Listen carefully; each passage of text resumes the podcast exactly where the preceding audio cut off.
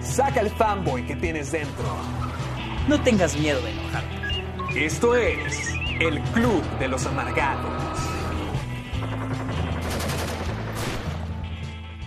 Y este 26 de octubre tenía que ser el especial de Halloween de terror del Club de los Amargados. Además de que iba a ser el Club de los Desvelados, Desmañanados, porque íbamos a grabar a las ocho y media. Pero la tragedia, el dolor y el terror atacó nuestras vidas. Y por nuestras vidas me refiero a la mía, porque todo salió mal en este programa, en este comienzo. Nada está saliendo bien para mí y ya vamos a grabar. Y yo aquí estoy amanecido, amanecí como a las... O sea, voy a decir que amanecí súper temprano, pero mucha gente que amanece a las 6 de la mañana se van a estar riendo de mí. O sea, me desperté a las siete y media de la mañana. ¿Para probablemente qué? muchos de estar de ¿Para que, qué? no mames. ¿Para qué? No, o sea, es que, o sea, ya no me pude dormir. Pero te digo, mucha gente estar de que, no mames, yo me levanto a las 6 de la mañana todos los días. Le digo, no, y yo de que, amigos, me levanto como a las ocho y media, nueve de la mañana, pero no, no sé, por alguna razón ya no pude dormir y me puse a ver vértigo. ¡Ay! Típico, ¿no? Como que, ¡ay! que no tengo nada que hacer. Voy a ver una de las películas de Alfred Hitchcock para despertar, para No, comenzar es el día. No, es que, es que la tengo que ver para, para una clase. Ah, o sea, bueno. y tengo que contestar unas preguntas sobre la película. Que, que la he visto un chorro de veces. De hecho, la vi hace unos meses. Pero dije, ay, creo que sí tengo que verla porque no me acuerdo muy bien. O sea, están muy como que. ¿Qué, sim- qué simbolizan los espirales en la película? O los colores verde y rojo. Entonces dije, no, pues sí la tengo que ver. Y pues ya ahorita la acabé. De hecho, por eso te dije que espérame, espérame, es que ya se estaba acabando ya. Ah. Duraste como mil años resolviendo tus problemas y, Sí. y No, yo no. terminé de ver la película. Nomás para compartirles un poquito también de mi mañana, ya Sergio la comenzó con vértigo, pues yo eh, comencé evitando que mis perros se embarazasen. Ya estábamos a punto de grabar Sergio y yo, y a lo lejos se escucha a Sara gritar. Entonces yo como que, ¿qué pex, qué pex, qué pex? Y ahí está, Coco enganchado. De, de- ¿Sabes? Todos los chistes de coloretes, de perros enganchados que, que no los puedes separar. Ya todo, Sí. todo eso ya tiene sentido. Ya la primera vez que Ya, ya lo experimentaste, ya lo, viste, ya lo viviste. No, Sí. Ya tuve que correr a la farmacia porque mi mamá me mandó por jeringas de insulina para eh, evitar el embarazo de, de, de Sara. Así que tenemos una... ¡Ay! Bueno, tenemos una clínica clandestina para perros aquí. Menos mal, pero se, re- se medio resolvió el problema. No, pues no sé, vamos a ver en qué, ocho semanas, cuándo tarda la gestación de perritos bebés. Mutantes no, de Shih no Tzu sé. con Chihuahua. ¡Ay! Ya sí, eso- cuando me mandaste el mensaje dije, wow, ¿cómo serán esos, esos perritos? Es que me, a, a nosotros nos da miedo. O sea, yo siempre he querido. Ya hablando de los perritos de Sara en el podcast. Yo siempre he querido que Sara tenga bebés. Yo siempre he querido que tenga crías. Pero no con un Shih Tzu, sobre todo uno como Coco, porque está muy grande. Mi mamá dice que los chihuahuas sufren mucho en los embarazos. Y entonces con un perrito más grande, a lo mejor son las crías más grandes. Eh, eh, Después, esperemos que el, si haya funcionado el, el vinagre con agua y no se embarace. Pero ahí vamos a ver en ocho semanas cómo, cómo Sí, surgió este. eh, pero, podemos quedarnos con la duda de cómo son los perritos con un chihuahua. Van a ser bellísimos, van a ser bellísimos y vas a querer uno para Luis.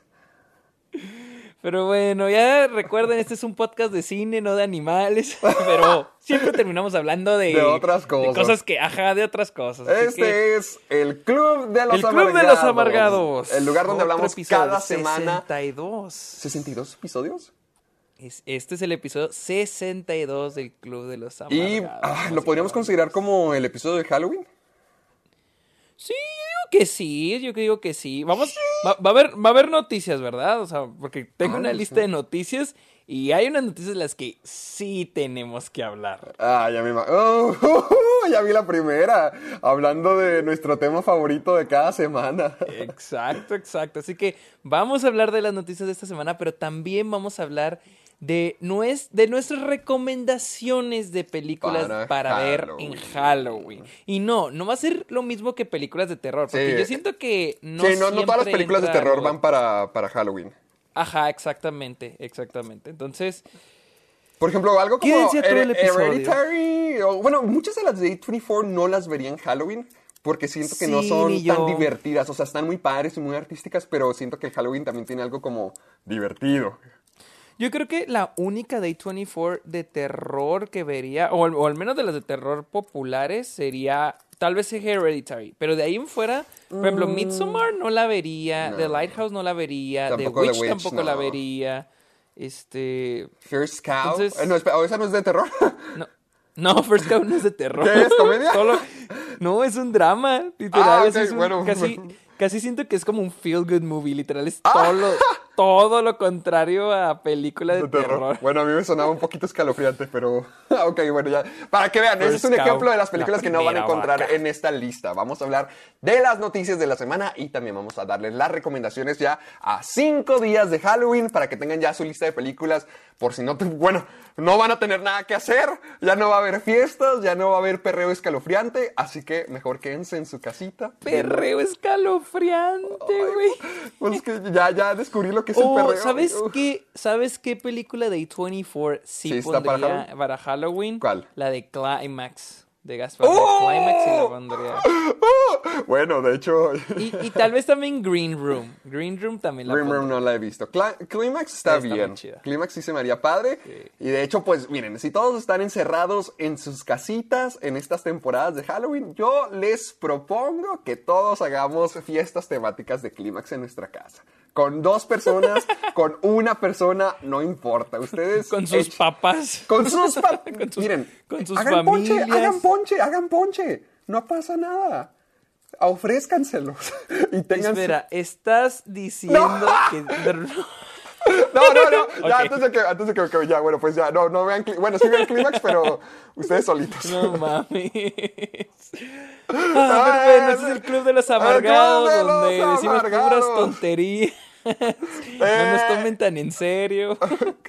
Sí, eh, ya saben, este es el lugar donde hablamos de cine, de películas, de noticias, recomendaciones, todo, todo, todo, todo, y lo hacemos de esta manera, sin tomarnos en serio, sin, sin realmente, bueno, solo nuestras recomendaciones y críticas, no nuestros comentarios chistosos. Eh, pero, eh, este es el Club de los Amargados, y con ustedes les presento al señor, al enamorado. Ay, de hecho, no sé qué has hecho últimamente. Eh, A ver, a ver, a ver. Eh, oh, ch- me estoy metiendo a tu letterbox para ver qué has visto. El hombre que vio. Blues, Brother- Blues Brothers ayer. Eres Sergio Muñoz. Y yo aquí les presento al veterinario, Gracias. Héctor Portillo, gracias, gracias, gracias. al encantador de perros. Al enamorador de perros. Gracias. Eh, ¿Dónde nos pueden escuchar, amiguito? Ya, ya, ya. Estamos en Spotify y Apple Podcast. Este, ahí encuéntranos el Club de los Amargados y recuerden dejarnos su comentario y su Su calificación, review. su review para poder estar certificados en unos meses para Rotten Tomatoes. Bueno, o sea, no será un hecho, vamos a aplicar primero. Pero y esperemos, si no nos esperemos que sí la se arme. chingada, pero, pero eso nos va a ayudar mucho, mucho, mucho. Así que vayan a Apple Podcast. Busquen el Club de los Amargados. eh, obviamente los que lo usan ya lo han de saber. Para los que usan Spotify, vayan a Apple Podcast. El Club de los Amargados no necesitan cuenta y vayan hasta mero, mero, mero abajo y ahí pueden ponerle calificación. Así que vayan ya, apóyennos. Por favor, se los rogamos. Espero que te des cuenta de que apenas van nueve minutos, ni siquiera diez minutos de programa y ya dimos como diez, diez razones diferentes para que nos cierren el changarro. Sí, sí, sí, lo noté. Sí, lo noté. Pero llevamos 62 episodios con la misma dinámica y no nos han cerrado nada, así que. Así que creo que todo va a estar bien. Ah, yo bueno. creo que todo va a estar bien, no te preocupes, no te preocupes. Y como siempre, utilicen el hashtag Soy Amargado para poder compartirnos todo en redes sociales, en Twitter, en Instagram, para poder estar compartiéndolos todas las semanas, ya sea sus recomendaciones, sus comentarios, preguntas, fanarts, videos, todo lo que nos quieran mandar, lo pueden hacer con el hashtag Soy Amargado. Así que creo que ya estamos es, listos para comenzar con este escalofriante episodio de Halloween. Y empecemos con. Ah, con el, con el predilecto. Este notición que salió esta semana. Que dijo su pinche madre. Jared Leto va a volver para el Snyder Cut. Jared Leto va a volver para el Snyder. Ok, no voy a decir que nadie esperaba eh, o nadie quería esto, porque al parecer hubo gente en, en el grupo de Facebook Que en no Twitter era- que me dijo de que no, yo sí quería, pero Era yo lo sí- o sea, es que ¿quién es? O sea, Pa- ah, es O sea, ya mira. Se está convirtiendo en lo, que, en lo que dijimos que se iba a convertir, en atiborrar de personajes para de- de- decirle a los fans como que vean, vean, estamos haciendo lo que les gusta, vean los personajes. Porque ya también dijeron, ah, Ajá, también eh, vi que había rumores de Margot Robbie. Sí, y también del, de este, de Deathstroke, de Deathstroke. Ah, o sea, de Joe sí- Manganiello, sí- sí. Ajá, pero él sí está confirmado. Pero es que, o sea, es que yo me acuerdo, o sea, yo me acuerdo los fans de Zack Snyder, los, los que querían el Snyder Cut, en, que se ponían afuera de las oficinas de Warner, que se ponían a protestar. Yo me pregunto, esas personas ya, ya tenían en mente así de que queremos que vuelva Zack Snyder con Jared Leto. O, o No creo que nadie quisiera a Jared Leto de regreso. Creo que eso es O sea, donde es todos estamos de acuerdo. yo- No, pues yo también pensé lo mismo hasta que vi en Twitter y vi gente en Facebook que sí, que sí estaba contenta con la noticia. Pero, o sea, yo pensé que, o sea, yo pensé que Batman contra Superman era una película en la que mucha gente está dividida, ¿no? Que Sí. sean, ah, unos creen que es malísima, otros creen que es obra maestra, ¿no? Pero yo pensé que todos estamos de acuerdo, así de que agarrados de la mano, así como en Los Simpson el de los niños. el, el del abogado, el Un Mundo Sin Ajá, Abogados. o sea, el- ajá, o sea, el, o sea, yo pensé que todos estábamos de acuerdo en el hecho de que Jared Leto había sido malísimo. es que... O sea, aparte de que Suicide Squad ma- eh, fue, fue malísima, o sea, yo pensé que estábamos de acuerdo que Jared Leto estaba malísimo. Mira, y, y yo- yo era de esos, yo era de esos que decía, este, bueno, chance, chance pudo haber sido mejor, es culpa del director. Pero a veces sí veo y digo, ay, no, no, no, no. Yo siento que también hay culpa de Jared Leto. No puedo echarle toda la culpa a David Ayer. Ay, es que yo le echaría culpa a la edición de la película. Ya es que había como 10.000 cortes al respecto. Oh, pues, sí, también, también. Porque hasta habían, habían dicho que habían eh, shooteado, habían filmado tanto material de Jared Leto. Ah, Eso eran los rumores, o bueno, lo que se comentaba, creo que hasta Jared Leto lo dijo cuando salió Suicide Squad, de que él estaba muy molesto porque habían cortado mucho de su papel. Sí, Sí, había muchas escenas que habían cortado de, de- del guasón. que casi En- casi en tenían material Squad. suficiente para hacerle su propia película. No que lo fueran a hacer, pero, o sea, como para escala.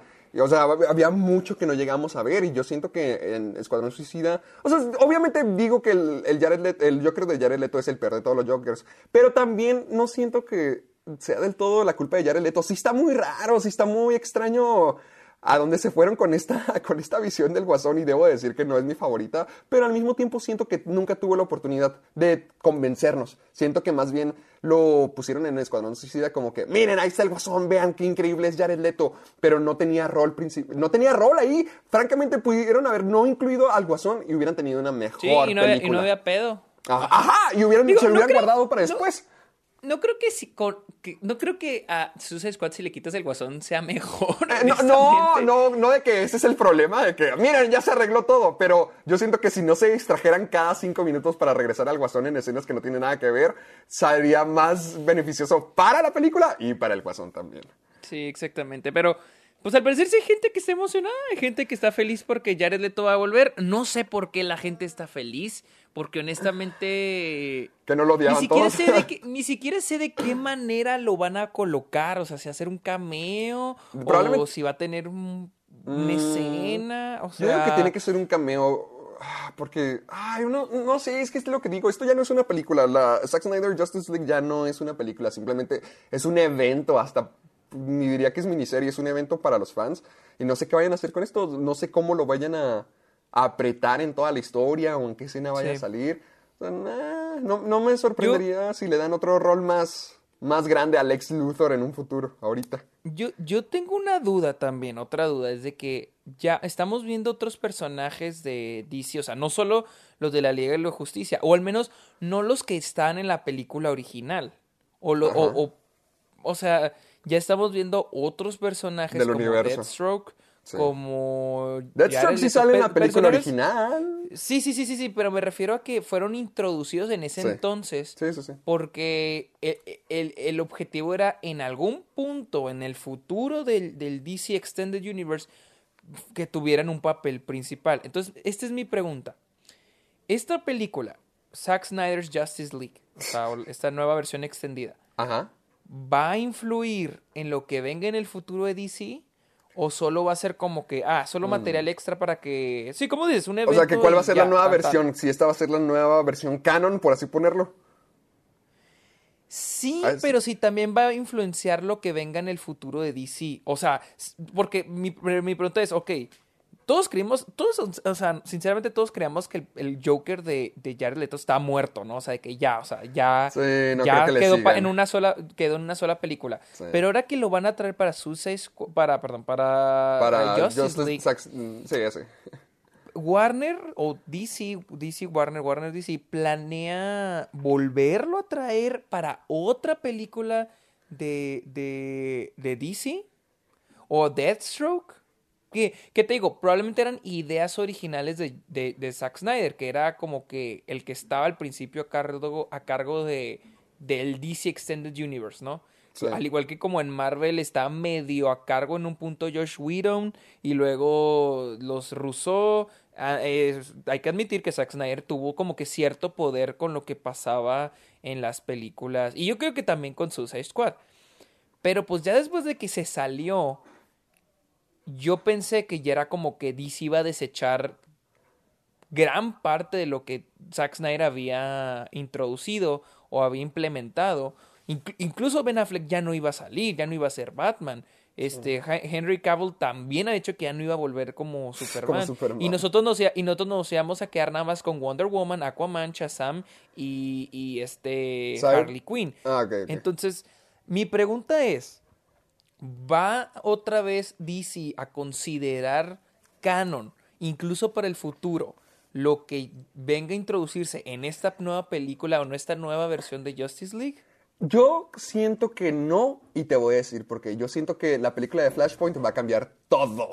O sea, siento que este es un, lo que decíamos, la excusa para los fans, y no va a afectar, porque va a llegar la película de Flash en que dos años, y es un Flashpoint. Yo siento que van a reiniciar todo de alguna manera. Siento que sí va, sí va, porque es lo que pasa en los, en los cómics, es lo que pasa. Cuando ocurre el evento de Flashpoint es cuando surgió el New 52 y todas las historias, todo el universo fue cambiado o alterado de alguna manera. Yo siento que esta podría ser su manera para poder hacer un borrón y comenzar desde cero, dándole a los fans lo que tanto quieren, que es el Snyder Cut, pero sin que afecte lo que ya han hecho hasta ahora. Yo siento que sí van a cambiar muchas, muchas cosas.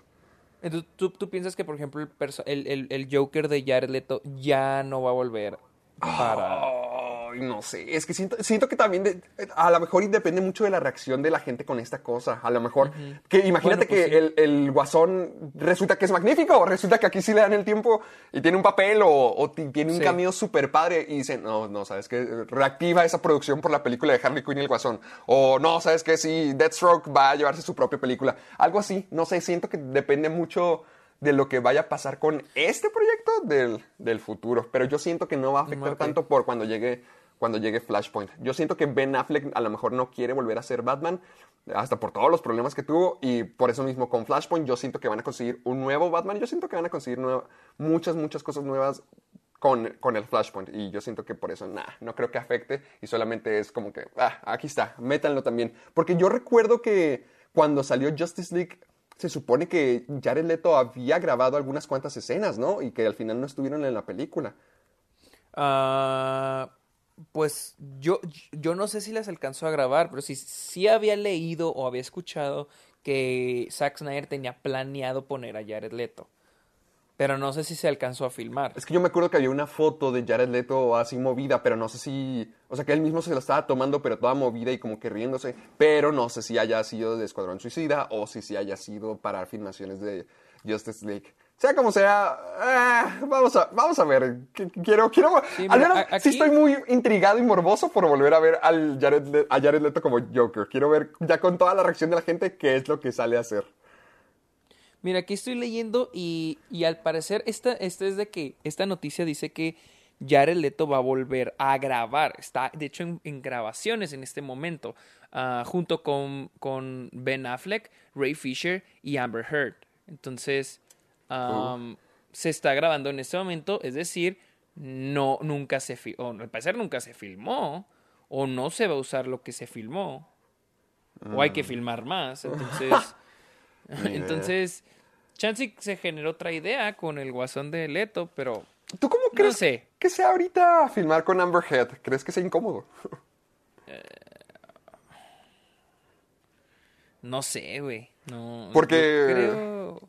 Yo- O sea, e- es que cuando eres celebridad, o sea, de ese, de ya a ese punto, o sea, pues Sí. obviamente es, todos lo ignoran.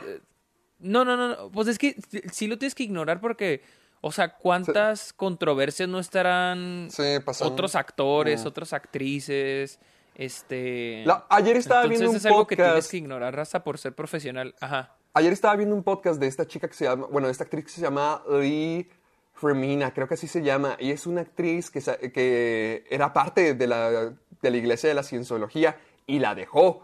Y estaba explicando un poquito cómo funcionan las celebridades con la cienciología y, por ejemplo, dice, habla mucho de Tom Cruise y que, por ejemplo, cuando Tom Cruise está filmando que hay muchos agentes de, de la iglesia alrededor de él cuidando todo, pero que la gente no se pone extraña ni rara, ni, ni como que lo traten diferente de que, oye, por Dios, ¿qué está pasando? O sea, por, por esas cositas. Entonces yo me imagino que debe ser algo similar con Amber. Solo yo digo que se debe ser un poquito incómodo, pero igual que han de estar ignorando toda la, la situación actual. Es, es que yo siento que cuando estás en ese ambiente y, y más cuando tienes, no relación, pero mucha interacción con, con actores, ¿cómo se llama? ¿Clase A o Sí. tipo A? ¿cómo se A-list celebrities. Ajá, A-list ce- celebrities. Este, siento que es algo que te tienes que acostumbrar, ¿no? Porque siempre están rodeados de paparazzis y controversias y chismes. Entonces, ah, por ejemplo, los divorcios, cuando se van a divorciar o se están divorciando, por ejemplo, Brad Pitt y Angelina Jolie, o sea, o, o que no terminan bien. Entonces, como que yo siento que la producción, pues tiene que, tiene que comportarse de manera profesional. Profesional. Mm, tiene sentido. Tiene Exactamente. sentido. Eh, sí, o sea, sí está muy... Sí está en medio curiosidad cuando leí que estaba ella también, este, acta- Sí, también este, filmando. Participando. Ajá, entonces... No sé, no sé cómo sea el ambiente, este, en, en esa producción, esa- honestamente. Y, y más porque me sale que Ray Fisher, él es este... Cyborg. Cyborg, ¿verdad? Sí, o sea, sí, que- también él que habló en contra de Warner, que dijo que hubo cierto maltrato por parte de, de, de Josh Whedon y que Warner lo Es permitió. cierto, es y, cierto. o sea, eh, eh, o sea, es que es más, se me hace tan más cabrón ahí porque él todavía está trabajando para Warner, ¿no? Esto va para HBO Max, que es de Warner. Sí, sí, sí. Entonces. Ah, ta- o ahí está otra. Entonces, te digo, yo siento que Ay. cuando eres director. O, o- o- o- te digo, más Zack Snyder, que es el que está ahí metido con ellos. Sí. Yo siento que él pues tiene que estar acostumbrado. Porque Zack Snyder en sí pues no tiene una controversia, ¿no? Ah, entonces él como director tiene que. Solo tiene ignorarlo que- y... ah, Pues me imagino que nomás los ve como actores. O sea, los, los Sí, contratan sí, sí, como sí, claro. actores. Ujú. Ajá, exactamente. Entonces, lo más profesional es de que pues él no se meta, o sea, y cada quien en lo suyo, cada quien su pues como en los trabajos, ¿no? Cuando vas a un trabajo, o sea, tra- trabajas con otras personas, o sea, y te platican cosas y la chingada, pero no pero no no te metes mucho en su vida personal. Sin embargo, con actores, pues cuando Oh, son sí. celebridades, pues todo mundo sabe de, de sus chismes y sus verdades y su vida personal. Entonces, yo creo que es Ah. un poquito más difícil. Sí, me- mejor Hiring for your small business? If you're not looking for professionals on LinkedIn, you're looking in the wrong place. That's like looking for your car keys in a fish tank. LinkedIn helps you hire professionals you can't find anywhere else, even those who aren't actively searching for a new job but might be open to the perfect role. In a given month, over 70% of LinkedIn users don't even visit other leading job sites. So start looking in the right place. With LinkedIn, you can hire professionals like a professional. Post your free job on linkedin.com/people slash people today. Hiring for your small business? If you're not looking for professionals on LinkedIn, you're looking in the wrong place. That's like looking for your car keys in a fish tank. LinkedIn helps you hire professionals you can't find anywhere else, even those who aren't actively searching for a new job but might be open to the perfect role. In a given month, over 70% of LinkedIn users don't even visit other leading job sites. So start looking in the right place. With LinkedIn, you can hire professionals like a professional. Post your free job on linkedin.com/people slash people today. Háblame de, de nuestro segundo invitado más Nuestro frecuente. tema frecuente, James Bond, al parecer, Sony y MGM, creo que sí es de Sony, ah, MGM, que son los productores de No Time to Die, han considerado mandar a plataformas de streaming este, la nueva película de James Bond. Creo que ya no lo están considerando, pero lo llegaron a Sí, considerar. yo vi que MGM ya, ya había dicho que no, pero, pero sí estuvo, entonces sí estuvo planeado, bueno, sí estuvo considerado un momento. Por un momento sí, con, eh, hubo este, negociaciones con Apple y hubo negociaciones con Netflix. Eh, sin embargo, nunca llegaron a, un acuerdo porque al parecer MGM pues quería 600 millones de dólares por la película. Que honestamente pues se me hace justo. ¿Cuánto fue el presupuesto? Yo creo que andar en los 200 millones, ¿no? Uh, Not Time to Die eh, budget. Vamos a ver. Tiene 250, mira. No, pues sí, 250, eh, más la, el marketing y otras pendejas. No se me hace mal, la neta no, No, se me hace mal pues está 600 bien. millones. Ah, pero pues obviamente no, no creo que alguien fuera a pagar 600 una- o sea, una pla- millones. se me hace, o sea, para una plataforma de streaming, pagar eso. Es casi un billón de para- dólares. Exactamente, entonces, y no, y no siento que vaya A valer la pena. mucho. Eh, la cosa es de que aquí se reporta, Variety está reportando que ya la película, o bueno, al menos el estudio, MGM, ya perdió entre 30 y 50 Sí, millones de por dólares todos los por retrasos. retrasos. Sí, pues es que eso cuesta más marketing y la chingada, ¿no? Este, pues, digo, nomás cambiar la fecha de estreno en los pósters, pues ya es un Imagínate cambiarlos, el, mar- el marketing, hacer videos, hacer los spots, etcétera, etcétera. Entonces, pues sí, ya perdieron entre 30 y 50 millones de dólares, entonces ya andan andaban considerando, pero pues al parecer no llegaron a nada.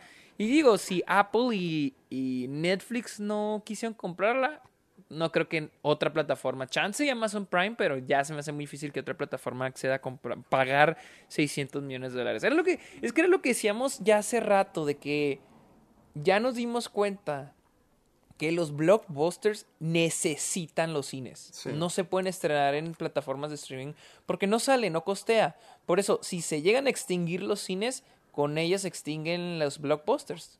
Tan fácil.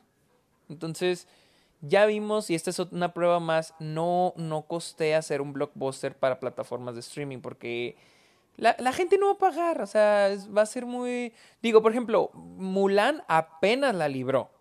Apenas. Y creo que quedó tablas con el presupuesto. ¿Quién Y sabe si estamos de acuerdo que? Mulan no debería haber sido una película. O sea, por más mala que sea y la calidad lo que sea, no debió de haber sido una película que apenas lo lograba. Exactamente, exactamente. Entonces, si en plataformas de streaming apenas la hizo Tenet, y, y luego el problema es que tenemos, por ejemplo, Tenet, que sí se estrenó en cines y está siendo un fracaso en taquilla. Entonces, lo, lo único que queda es esperar. Es esperar porque ahorita no hay, no hay una alternativa. Por ejemplo... Ya, ya o sea, intentamos digo- la alternativa y pues no, no beneficia a nadie realmente. Es como un sobrevivir en lugar de vivir. E- Exacto, exactamente. Entonces, déjame. Por ejemplo, la otra estaba checando el calendario de Álamo. Y ya, o sea, Disney está metiendo películas. Va- Van a pasar Frozen, van a pasar Guardianes de la Galaxia, van a pasar Monsters Inc. van a ¡Ah! pasar. ¡Ver eso en el cine este, otra vez! Van a pasar Santa Cláusula, van a pasar Hijo. Toy Story. No, entonces sí este, están, sí están echando su granote de arena. Sí, o sea, o sea, te digo. Ah, y The Nightmare Before Christmas. Entonces, sí, o sea, están, están tratando de apoyar a los cines, o sea, con lo que pueden. Tu- Tuvieron el ciclo con Ocus Pocus, que estuvo como por tres semanas y estuvo, creo que hasta en primer lugar en taquilla. Entonces. eh, Sí, sí, sí, sí, los estudios están tratando de ayudar porque saben que necesitan a los cines. Necesitan echarle la mano. Entonces, Mira, es que no, te quiero considerar cuál sea la, la mejor ruta para esto, porque me pienso cómo le fue a Trolls 2, cómo le fue a Scooby, y se supone que ellos originalmente sí, sí habían tenido éxito, ¿no? Al comienzo. Mm, pues hasta donde sé, Trolls sí le fue bien. Muy bien. Pero, pero, o sea, porque también, o sea, porque estrenaron mixto, o sea, la semana que, que, que mandaron a todos a sus casas y que los cines cerraron, ya Troll, Trolls llevaba una, creo que llevaba una Mm, semana, creo, creo que llevaba una semana en, en, en o un fin de semana en cines. y después, luego, luego se estrenó en, en Video On Demand. Y supuestamente, según Universal, este, hicieron 100 millones de dólares ah, en plataformas de streaming. Que quién sabe, esa es la palabra de, de, este, de Universal. Ah, y, y, pues al parecer Troll sí fue más o menos un éxito, pero, pero quién sabe si siga funcionando. La neta, yo no sé si siga funcionando. Maldita sea, porque estoy también leyendo de que ya varias, por ejemplo, Paramount, Sony han, han vendido películas como Greyhound, que creo que es la de Tom Hanks, Coming to America, o sea, como que la gente... Esponja. Bob Esponja, que creo que se va a estrenar el 5 de noviembre, o sea, como, ah, ¿cuál? ¿Qué, qué, qué es lo indicado ahorita? O sea, ¿qué es lo correcto? ¿Esperar y seguir perdiendo dinero? ¿Tratar de ponerla en un servicio de streaming y conseguir un precio que valga la pena haberla vendido? Mira, yo, yo no sabía esto, pero la otra estaba hablando con unos críticos y uno de ellos mencionó que al parecer los estudios tienen como que aseguranza con las películas. Dice, las películas, los estudios al final del día no van a perder porque creo que porque compran seguros, la- aseguran sus películas para que saquen la lana que necesitan. Si no la sacan, el seguro lo, lo cubre. Entonces, Como, pues, como, como, o sea, si una película falla, nunca falla. O sea, un- hay un seguro que la cubre y ten, aquí está el dinero. Sí, ajá, exactamente. O sea, en el presupuesto, este, obviamente costar un huevo el seguro. Entonces, la, la, la, la película, si llega a no a, a fallar en taquilla, eh, la aseguranza cubre los gastos. O sea, cubre para los gastos que, que falten en marketing, probablemente en marketing. qué padre, con razón a nadie le preocupa tanto. Sí, o sea, o, o sea, hasta ahorita te puedo decir que los que han perdido es Warner con Tenet. Esa sí, esa sí fue de que Fritos. te hace, ajá, fritos, ¿no? Ah, aquí en, aquí en Estados Unidos, sí que a nivel mundial le fue decente, decente, pero aquí en Estados Unidos sí le fue horrible, o sea, sí fue, sí estuvo mal el pedo. O sea, Grandioso. tristemente, pues sí, le fue mal. Ay, bueno, ahí, ahí vamos a ver qué le ocurre a James Bond en, en el próximo año. Mira, sé, a a lo mejor hagamos que las cosas se pongan todavía peor. Dime otra noticia mala. Yo sé. Hijo, a ver, ¿cuál noticia? A ver, Tú sabes cuál sigue. Ay no. Y esa a ti te va a doler mucho. Sí, me dolió un putero, güey. O sea, Dila, no dila. mames, güey. Hasta me va a doler decirlo. David Fincher acá decir que es muy poco probable, es casi seguro que no vaya a haber. No, no, no. Dijo, no, no, no. Dijo, probablemente está muerto. Muerta. Mindhunter no va a llegar. Muy probablemente no llegue. Este. ¿Es No va a llegar la Jonathan, tercera Jonathan temporada. Groff es el protagonista? No sé, nunca. ¿Jonathan qué? Groff. Creo que sí. ¿Por qué? Ah, no, no, me sorprendió de ver a Jesse St. James de Glee ahí. No sabía, que, no sabía que él era el protagonista. Es que no he visto nunca Mindhunter. Ah, ok, sí, sí, es de Mindhunter. Uy, también sale en Hamilton, no sabía. Sí, es el rey King George. King George, sí, la- estaba viendo eso. Wow, no, sab- no, no sabía eso. Este, sí, Ah. al parecer, este. David Fincher acaba de decir que es muy poco probable. Vi que, muy, muy poco probable vi que las razones era por, bueno, además de todo lo como está el coronavirus, vi que también era muy grande el presupuesto que se necesitaba para esta serie y que tenía muy poca audiencia. Exacto. ah, ¿Pero por la, qué? la primera razón fue Mank. La primera razón fue Mank. ah, Ah, el nuevo proyecto de David se- Fincher, ¿verdad? Sí, que va a llegar el próximo mes en a cines selectos y en diciembre a Netflix. Am, el- esa fue la primera razón por la que se, primero se retrasó eh, Mindhunter. Y, y él mismo lo dijo, él mismo dijo de que sí, es que primero me, me concentré mucho en hacer. Am, pero después también nos reitera lo que tú dices. Dice, el problema es que la serie es muy cara y tiene muy no tiene la audiencia suficiente La como para decir vale la pena ajá para decir vale la pena gastar en esta serie entonces Qué, qué desgracia, porque yo he escuchado. Mira, no he visto Mindhunter, pero es esa clase de series que siempre me toca en mi, en mi perfil de Facebook, siempre estar viendo las comparaciones con los asesinos, o de que, que es una genial serie, y las mejores que tiene Netflix. Qué lástima que sí, es una de las series que es lo mismo que te digo de Netflix siempre. Tienen cosas muy buenas de calidad, pero no está el apoyo. Y sabes qué se me hace bien triste de todo esto, es de que Hunter se hace una serie chingoncísima, chingoncísima. Y por ejemplo, este va construyendo este tramas. Por ejemplo, estaba construyendo a Dennis Rader, al BTK, a, este, a un asesino en serie muy famoso, un estrangulador. Mm, ah, pero lo iba construyendo como subtrama. Todavía no estaba totalmente construido el personaje. Entonces era como que un indicio de que esto iba a ser como que el clímax o esto iba a llevarnos como al clímax de esta serie. Pero eh, ya estaba atrapado o todavía no lo o apenas él iba a ser No, no, no, no, no. o sea, apenas se cuenta te mostraban de repente escenas de su vida, pero ni siquiera formaba parte de la trama principal. Ah, como algo aparte totalmente, solamente escenas como un cut to a, él haciendo algo. Sí, sí, sí, sí. Y no era ya, y no era el asesino en sí, en, en, como asesino, tal vez no había matado a nadie, simplemente era como que su vida diaria y su evolución tras escena, tras escena, tras escena. de hecho, oh, la primera temporada termina con él quemando algo, no me acuerdo que si fotos o algo así, y en eso termina la primera temporada. Mm. Este... Ay, hijo, ¿qué, ¿qué, pasó con No, no, ya, se escuchó maldición. No, no, no, ignóralo, ignóralo. Ya todo bien, todo bien. ok, ok. Y este, y, digo, lo que se me hace muy triste es de que toda la serie va construyendo eso, ¿no? Y no solo eso, también la historia del hijo de. Digo, esto se me olvidaron los personajes. Del hijo del. ¿Cuándo salió la segunda temporada? Creo que el año antepasado. ¡Oh, qué la fregada! El año pasado. salió en el 2019. En, el, en ah. agosto del 2019 ah, salió la, la, segunda temporada. eh, ah, de Tench, de la gente Tench. Eh, también traía una sutra muy chingona sobre su hijo que su hijo empieza a tener estos comportamientos. Creo que. Bueno, no voy a spoilear por si hay gente sí, que. no, no, yo, yo la quiero ver, yo todavía no la veo. Ok, ok. Y se me hace muy triste. Mm, porque, o sea, literal la van a cortar. O sea, nada entonces a concluir. Y todavía se me hace más triste que haya gente como tú, Héctor, que no la ha visto. Ah. Y ya no. Eh, no, no, espera, espera. Que ya no te va a motivar a verla. Ah, no, no, no, me refiero a que ya, o sea, que ya no te va a motivar a ver una, porque la neta, no te va a motivar a ver una serie que está inconclusa. sabes que no, que está inconclusa, que no tiene un final. O sea, ¿de qué te sirve? Es como las series de Marvel. Eh, está Jessica Jones, uh, Iron Fist o Daredevil.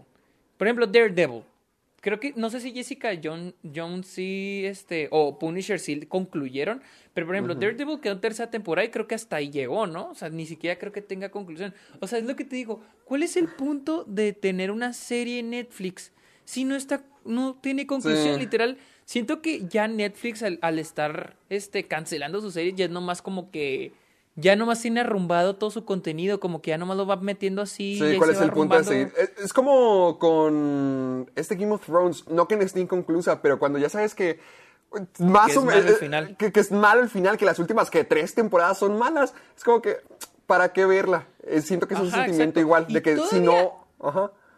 Y todavía creo que Game of Thrones alguien sí la vería. O sea, todavía Game of Thrones siento que Porque al menos tiene final. sí, porque dices, bueno, al menos unas temporadas dicen que están muy chingonas. El final está malo, pero dices, bueno, no sería una serie que la gente yo creo vuelva a ver, pero al menos yo siento, siento que sigue siendo una serie que la gente vería por primera vez. Pero una serie que sabes que no se acabó, ¿para qué la ves? O sea, ¿cuál es el punto? Y te digo, y más una serie como Mindhunter que está con madres, o sea, está chingoncísima y ya, no tiene final y ya te digo, ahí se va a quedar, digo, porque Netflix no la va a quitar de su plataforma, ahí se va a quitar, pero ya no la van a promocionar, ahí va a quedar mm. literal, ahí va a estar en lo más recóndito de, de la plataforma. Y luego lo peor es de que ya ni siquiera va a ser esas series cuando ponen las típicas listas de joyitas escondidas o joyitas desconocidas. O sea, ya ni siquiera va a estar en eso porque ya sé. Y luego, ya ni siquiera va a estar en esas listas porque no está, no está terminada. O sea, quedó inconcluso ese pedo. No, la neta sí está muy triste este pedo. Sí, sí es muy triste lo que le pasa. ¿Has leído el libro? Eh, no, no lo he leído. Ah, bueno. ¿Por qué?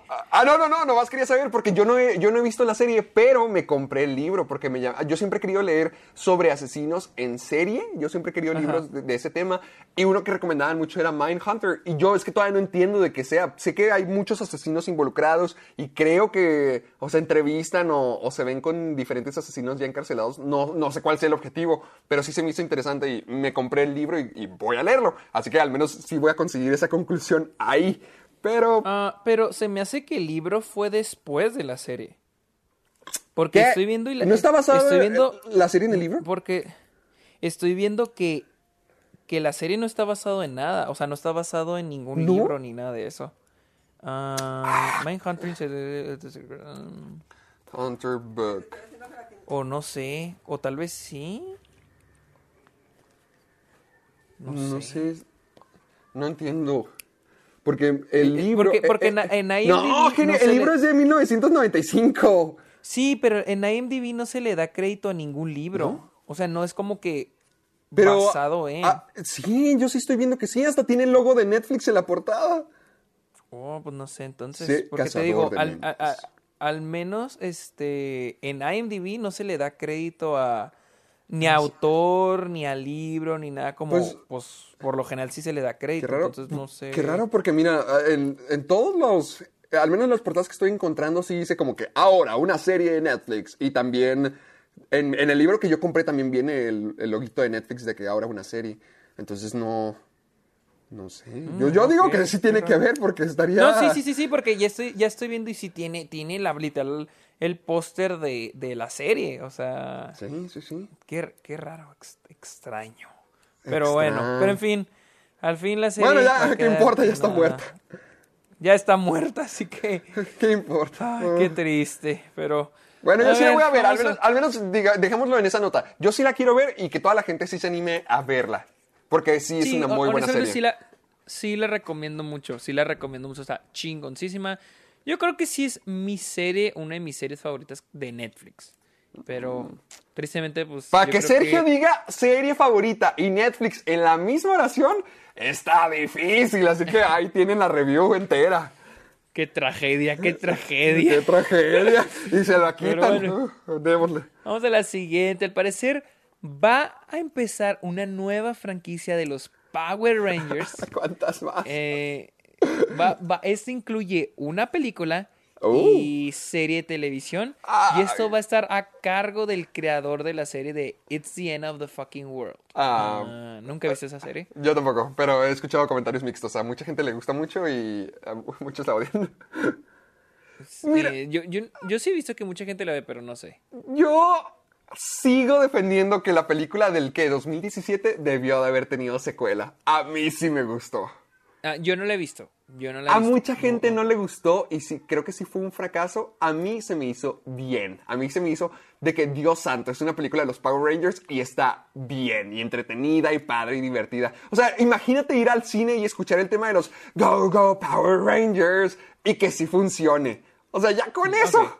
Con eso, y además terminan en un cliffhanger. No, no que la película caiga en un cliffhanger, pero hay una escena post créditos donde dicen, ¿de quién es ese escritorio? Y el escritor es de, ay, ¿cómo se llama? To- Tommy, ¿Tommy qué? Bueno, Tommy algo, el Power Ranger verde. O sea, el nombre del Power Ranger verde de que, ¿quién va ahí? ¿Quién? Es Tommy, ¿quién sabe quién? Y no hay nadie en el escritorio, o sea, de que, ¿dónde está? Entonces, como que la siguiente película iba a tratarse de eso, del Power Ranger verde y de Tommy, ¿quién sabe qué?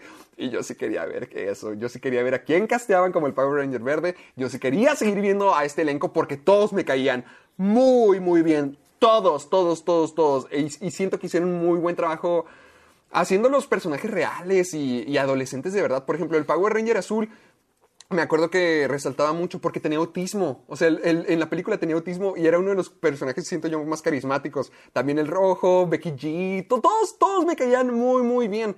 Y a mí sí me hubiera gustado ver una secuela de esto. Siento que era un cast muy unido y siento que esa es la magia de los Power Rangers, que te guste el cast. Lo de la serie me da igual, porque series de Power Rangers han habido toda la Sobra. vida. Sí, sí, sí, sí. Sí, o sea, eso me da igual. Van a seguir saliendo hasta el final. ¿Cuántos más animales, conceptos, ninjas, fuerza, eh, rayo, todo eso van a seguir saliendo? Pero la película a mí me hubiera gustado que continuaran con la, con la anterior. Pero pues, ya que. Sí, y, y- y creo que sí llegó a hablarse, ¿no? De, de una secuela, pero pues sí, al parecer ya. Ya. Al parecer, este, va a haber nueva. Una nueva película, se está este, considerando una nueva película y una nueva serie, al parecer. Y luego la, la vez pasada creo que fue ah, Paramount, los que hicieron llegar a ser E1, que son una productora canadiense, entonces ellos se van a ca- encargar Ah, de hacer la nueva película. Yo me imagino que habrá lo que, porque a la vez, al, bueno, yo lo que entiendo con esta noticia de que quieren desarrollar una adaptación serie, y un- o sea, una fra- franquicia de serie y películas, yo me imagino que las quieren conectar. Ah, juntas, como primero sacar la película y luego mandarlos a un formato televisivo. Ajá, o al revés, o sea, pero que estén conectados. Oh, ah, podría ser. Digo, digo, ya, ya todo el mundo está haciendo eso, así que... Sí, pues, eso es lo que estaba pensando, como que ya, ya es lo de ahorita. Sí, ya está de moda que los estudios empiecen a hacer eso, pero... Eh, Ah, bueno, y hablando de fracasos, de fracasotes, ah. Kibio, Oh, fuck. Quibio, esa cosa rara ha fracasado, tú ha hablaste quebrado. de ella, ¿no? Sí, hace unos ¿Qué meses. dijiste que era gratis o algo así? Qui- o- Kiwi o Quibi, o sea, ni- la gente ni siquiera sabe cómo se pronuncia. Ah, no por era gratis. ah, Era, era una, ok, esta era una plataforma en streaming que salió ya por abril, marzo. Eh, tenía esta En abril, sí. dinámica eh, en la que tú podías ver series y películas. Aquí viene la cosa, o sea, aquí viene el pedo. Que duraban como 5 minutos o 10 minutos, no estoy, no estoy, pero así, cortitos. ¿Series ¿no? o películas de cinco minutos? Sí, alguien leí que puso que incluso había películas de más largas, pero las, las veas como por partes, o sea, por cinco minutos, cinco minutos. Esa era una cosa. Ok. Y luego tenía otra funcionalidad, otro elemento, otra característica, en la que tú podías ver la película en horizontal, pero también la podías ver vertical. Y no era como en YouTube de que si pones el video en vertical, nada Se más se gira la ajusta el radio. Ajá, se gira la pantalla y sigues, técnicamente la sigues viendo en horizontal. Simplemente la pantalla, simplemente la imagen más chiquita y todo lo más está en negro. No, en esta la, la imagen se ajustaba a tu pantalla del celular. Ah, Ah. curioso. Y nada más se podía ver en los celulares. Entonces, pues al parecer fue un fracaso. O sea, fue un fracaso. O sea, Es- y- es- estuve viendo que en junio, o, o sea, eh, unos un mes después de que se lanzó la plataforma, solamente consiguieron 2 millones de suscriptores. sí, Que- y ellos que esperan es- 30, creo. No, no, no, que era que es 30% del, del original. Oh, Del ok, sí. Oh, ok, ok. O sea, ellos esperaban como unos A ver, 6, es- 7 millones, más o menos 6, 7 millones de personas, más- de suscriptores. Y alcan- sí, yo, yo vi que era un fracaso. Y mira, y sí vi el contenido y el contenido sí era basura. Yo he oído a mucha gente que sí era basura fea. Tenían una serie que se llamaba, fea. creo que se llamaba, creo que se llamaba Die Hard. Die Hard. Die era Hard con- como Die Corazón o Die Hard de Duro de Matar. Era de duro de matar, pero en vez de Hard con D, era con T. Y era con Kevin Hart. ¡Ah! Oh, ¿Que no? ¿John Travolta sale en eso? Creo que sí. Y de hecho, espera, le estoy buscando a ver si, Sí, ahí está, John Travolta. No ¡Oh! Ok. Ah. Pero no- quiero asegurarme que si era de esa plataforma. Sí, casi se, sí, sí era de esa plataforma. Y creo que leí que, que la idea original era con, o sea, era Kevin Hart y Bruce Willis. Ay, no Pero me digas Bruce que John Willis- Travolta es Bruce Willis. Ah, no sé, no, no sé, no, No sé, me- no sé. No, o sea, al último creo que lo hicieron parodia, pero el punto Ah. era hacerlo este con, con Bruce Willis, ¿no? Como duro de matar, pero como parodia. Y que cuando Bruce Willis vio de qué era, ya dijo que no, ni madres. O sea, no, no quiero salir en esa cosa. O sea, para que Bruce Willis dijera eso. Para que Y- Bruce Willis diga eso. Y sí, mira, por ejemplo, estoy viendo cuánto dura cada episodio, es como nueve minutos. Nueve minutos, Este dura nueve minutos. ¿Cuántos este dura episodios tiene? minutos. Este dura ocho minutos. Tiene diez episodios. O sea, técnicamente es una película. Una hora no y una- media. ni, ni siquiera es una hora y media de película, es menos. Y de hecho, yo había leído ahí en, en IndieWire que uno de los problemas que tuvo esa plataforma para ser exitosa, o sea, hicieron análisis, Ajá. dicen que fue el marketeo, o sea, todo el marketing fue malísimo. Y sí es cierto, porque yo vi... ¿Cómo? ¿Cómo? ¿Cómo fue malísimo? ¿Qué es lo que El viste? problema es que, es que nunca, nunca dieron a entender qué era. O sea, nunca, nunca dijeron qué era la plataforma. O sea, nunca se explicaron. La gente nunca entendió O sea, ¿Qué nunca dijeron, esta es una plataforma donde pueden encontrar contenido de 5 minutos. Ajá, de hecho, una vez. De hecho, había una serie donde está Shirley, o ¿cómo se llama la, la que es esposa de John Legend? ¡Hala! Tagin o. Ah, eh, eh, Tiffany Haddish. No, no, no, no. Está. Estoy buscando. Ah. Eh, Christy Teigen. Chrissy Teigen. Eh, eh, ella, ella, ella. Ella tenía un programa donde ella era, era una jueza, ¿no? Chrissy's No sé, Court. nunca, su- nunca supe, nunca se- supe de qué era. Pero tenía un anuncio donde ella promocionaba Kiwi, o sea, la plataforma. No, Sí. no promocionaba la serie, promocionaba solo la plataforma. Y le hacían unas, unas preguntas, me acuerdo que yo vi el anuncio, y le hacían unas preguntas sobre, ¿y qué crees que es Kiwi? O cómo se pronuncia y cosas así. Y ella ni siquiera sabía, o sea, como que era parte del chiste, o era parte de la comedia en el anuncio. Pero nunca terminan de, o sea, no te explicaban. Y ella dice que, sigo sin entender qué es esto. Una madre así, yo estoy de que, sí, nosotros tampoco, o sea, ¿cómo vas a Wow. comprar algo que ni siquiera sabes, o sea, ni siquiera, estás- sa- ni siquiera sabes qué vas a pagar? Entonces, ese fue el mayor problema de, de esa plataforma, ¿no? Que nunca y también el hecho de que, ajá, exactamente, y el hecho, y el hecho de que es algo que nomás puedes ver en tu celular, porque supone que esa es la dinámica, que es algo que, que es algo como para el celular, para que lo veas para todos Siento que, lados, ¿no? eso, siento que eso es inteligente. O sea, lo que yo estaba pensando es que una plataforma para tu celular, pues todo el mundo tiene celular, y además si es contenido de 5 minutos, es como que ya no. Muchas veces cuando te toca ver series no las ves porque sientes la presión de que, ay, tengo que echarme tres temporadas que ya van, o 5 mil episodios que ya existen. O sea, si son contenidos de 5 minutos, yo siento que era hasta más accesible para que toda la gente se subiera. O- unas personas sí decían eso, de que fue algo que afectó, que fue que la pandemia ya afectó, porque pues la idea era de que tú lo veas cuando ibas en el camión, que ibas en camino a un lado, que ibas mientras caminabas o que estás en tu trabajo, ¿no? Y ahora que estás todo el tiempo en tu casa y que mucha gente tiene mucho tiempo libre, pues entonces, ¿por qué lo gastarías en una serie de cinco minutos? Pues es mejor ver una serie de una hora. Ah. O ver una serie, ver una serie de una hora con 10 episodios porque tengo demasiado tiempo y estoy aquí en la casa encerrado por la pandemia. Entonces que se, contra- o se afectó. Para mí, la, la, la idea o, o de que sean así, de que cinco minutos y que, la, ca- que lo voltees y que es para el celular, porque en realidad no lo- creo que no lo puedes ver ni siquiera en la tele, era a huevo en el celular. Sí. Se me hace como que no. O sea, yo no hubiera pagado porque literal te están ofreciendo lo mismo que te ofrecen en YouTube. Es más, yo creo que encuentras cosas mejores en YouTube que, que en esa madre. Mm, ¿Cuánto costaba el. Ah, ¿cuánto costaba la plataforma? Como 5 dólares, yo creo, literal. Te cuesta- era, era lo mismo que te cuesta. No, no sé, no estoy seguro, pero. Preferiría pagar YouTube mismo. Premium y llevarme todos los videos del mundo que yo quiera, de la duración que yo quiera. Ay, acá, la otra cheque YouTube Premium y cuesta 10 dólares. ¡10 dólares! Aquí, aquí cuesta 99 pesos.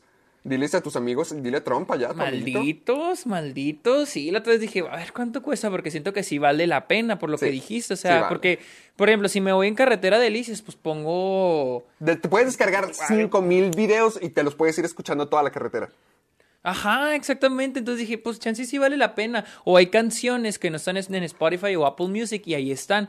Eh, Y vi 10 dólares, dije, nani madres, o sea, pues es pagar pinches, está más barato el Disney Plus, chingue su madre.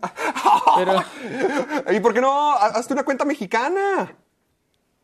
pues sí, yo creo que Nomás, sería eh, una mira, buena va- idea. Vas a, sí, vas a venir como en una semana de delicias. Aquí te la haces y listo. Pagas tus 99 pesitos al mes y ya. Buen punto. ¡Ay! No pensé antes. ¿Cómo te encanta listo, el eh. drama a ti? Pero bueno, ese fue el fracaso de Kiwi. Vamos a la siguiente noticia. Además, ¿por qué te quejas de 10 dólares? Te, te compras Criterion Collections de 30 mil dólares cada mes. Ay, pero esas ya son mías para siempre hasta que me muera. ¿Te van a enterrar con ellas? Sí, obvio. Ah, bueno. Nadie se las va a quedar, son mías. Bueno, van a enterrar, van a enterrar a Sergio con los Criterion Con Collections mis- y, con con, eh, y con. Luisa todavía viva. Vamos a la siguiente noticia. Sí. Michael, Michael B. Jordan va a dirigir la tercera película de Creed. ¡Uh! Eh, no, Yo- no sé qué tan buen director sea, pero me gusta la. No, me eh, gusta eh, cómo suena. es- este va a ser su debut como director. Sí. Él nunca ha dirigido nada. Entonces va a ser su primera vez dirigiendo. Este, yo no vi la segunda de Creed. Yo nomás he visto ¡No la la primera. has visto! Uh, Hijo, me hubieras dicho, la tengo en Blu-ray, te la presto. O vela en, en cualquiera de los servicios de streaming tiene que estar. Sí, sí, sí debe de estar. Sí debe de estar en algún servicio de streaming, pero... A mí me gustó más Creed Pues no, 2 o que sea, Creed 1. To- De hecho, pues todavía me acuerdo cuando salió en cines, o sea, aquí la pasaron, pero... Y sí tenía como que ganas de verla, pero pues ya nunca la... Nunca terminé yendo al cine a ver Creed 2, entonces nunca... Pues no la vi. A mí sí me emociona ver esto. Yo, sé- yo admiro mucho a Michael B. Jordan por toda la dedicación que le mete a todos sus papeles, pero también siento que es alguien muy diverso. Porque luego ta- vi hace rato que sacó su colección de moda de Naruto. No sé si te tocó verla. Oh, no. Sí, o sea, lanzó, lanzó su propia línea de ropa inspirada en Naruto. ¿En Naruto? En Wow. Naruto. Y la verdad es que sí estaba padre. O sea, siento que es un tipo muy movido y, y que intenta cosas nuevas. Y honestamente sí da el 100% a todo lo que a todo lo que se dedica. A mí las películas de Creed me gustan muchísimo y también me motivan demasiado. Así que yo estoy feliz con una tercera Creed y si Michael B. Jordan va a hacer su debut, no, o sea, no sé cómo lo haga, pero al menos sí me emociona porque yo confío en él de, de que se entregue demasiado a sus pasiones y a sus proyectos y siempre trata de hacerlo lo Sí, mejor. yo también. Así que yo también no dudo que. Yo también no dudo que, que dé una buena película, honestamente. Y qué padre, o sea, que sea su debut y que sea su debut de esa manera. No sé si este vaya a ser el final de la trilogía. Estaría. Estaría bien, padre para no, no seguirle padre. como Rocky de que dura 10 años. Sí, exactamente. Sería padre que llegara hasta la tercera y ya, tan tan. De hecho, yo me acuerdo que cuando salió la primera de Creed, para mí era como que, ah, qué chingón idea, ¿no? De que este. Iba a decir Rambo. que Rocky va a la- entrenar. buena. que Rocky va a entrenar a Apollo Creed. A o Apollo sea, se- que, que chingón, o sea, que iba tan chingona, la neta. Este, y la primera a mí me acuerdo que sí me gustó, me acuerdo que me gustó mucho, pero ya, te digo, la segunda ya no la vi. La, sí la tengo que ver. La, la- vela. la tengo que ver. A mí me gusta mucho es- escuchar esto porque sobre todo está haciendo su debut con una franquicia que ya conoce a la perfección. O sea, ya lleva años, eh, de- creo que en el 2015 o 2016 salió la la Creed 1 y ya lleva años en el papel, ya ha trabajado con diferentes directores, ya sabe cómo es este pex, ha trabajado ser... O sea, no estamos hablando de que Michael B. Jordan va a hacer su primera película y va a hacer algo indie extraño. No, es Creed, es algo que ya conoce durante años, es algo que ha trabajado muy, muy cerca y yo siento que ya como que exploró, investigó, aprendió y ahorita ya está listo para ahora él liderar todo el proyecto. A mí sí me gusta cómo suena eso. De hecho, me pregunto si habrá producido alguna de las películas anteriores Uh, o la segunda. A ver, voy a buscar. Vamos a ver, Michelle. Jordan. Te digo, yo, yo admiro mucho a este tipo. Además de que siempre pongo sus canciones en el gimnasio, también hace buenas películas. Esa es, es tu, tu música de motivación para el gimnasio. Te desafío a que escuches It's Your Time de Creed 2 y no te inspires. Eh, es que yo no. a- al parecer, eh, nomás para aclarar, al parecer sí fue productor ejecutivo de la segunda. Sí fue Ah, productor ejecutivo de la segunda. Yo, eh, fíjate que yo no me suelo motivar para el gimnasio con, con las típicas canciones que te ponen Oh, el de seguro ahí pones el soundtrack de Vértigo o de It Follows para apoyarte. No, pues es que me- por ejemplo me pongo a escuchar los vi. Bueno, en primera yo no escucho música cuando, cuando hago ejercicio, a menos de que sea correr. Cuando corro sí, pero cuando hago ejercicio de que en máquinas o pesas y así, no, no, no. Como que me distraigo, no sé, no sé, no sé, no sé. Sí, y sí, sí. cuando corro, pues sí, pues, cu- cuando corro sí me pongo a escuchar música. O sea, siento que me pasa más rápido el tiempo. Eh, pero sí, no solo es- no tengo como que la típica música de gimnasio cuando, cuando hago ejercicio. Ay, es que las de Rocky. En serio, yo cuando corro pongo el tema remix de Rocky y luego cuando ya estoy haciendo pesos pongo la de It's Your Time de Creed 2. Y ¡oh! Me siento Michael B. Am- Jordan.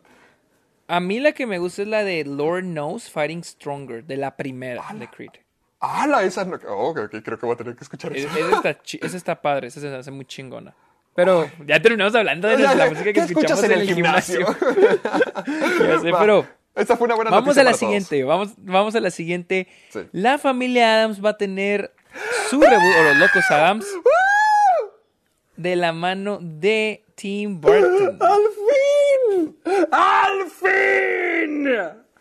¿Qué? Esto me emociona demasiado. ¿Por qué? A mí me encantan los locos Adams, ¿no sabías? Oh, no, no sabía. Me no sabía. encantan, es de mis cosas favoritas de toda la vida, en serio, de mis cosas favoritas de toda, toda la vida. Y además Wow, la está no haciendo sabía. Tim Burton. Al- Mira, mira, mira, a ver, a ver, aquí me voy a robar el comienzo de esta nota. No, no, no, tú dale. Yo sé que Tim Burton no hace cosas tan padres últimamente. Yo sé que su último trabajo, Sí, Dumbo, no estuvo tan totalmente bueno. correcto. Es más, mira, Tim Burton, vamos, vamos, a, vamos a ver. Yo sé que no, no ¿Qué están sus hecho? mejores momentos. Déjame. IMBD. Vamos, vamos a ver cuáles son sus últimas películas. Dumbo. No- no- ¿Va a haber Beetleju- Beetlejuice 2? Oh, no sé si se llegó a hablar. Vi que está o- anunciada y de que él va a ser productor ejecutivo.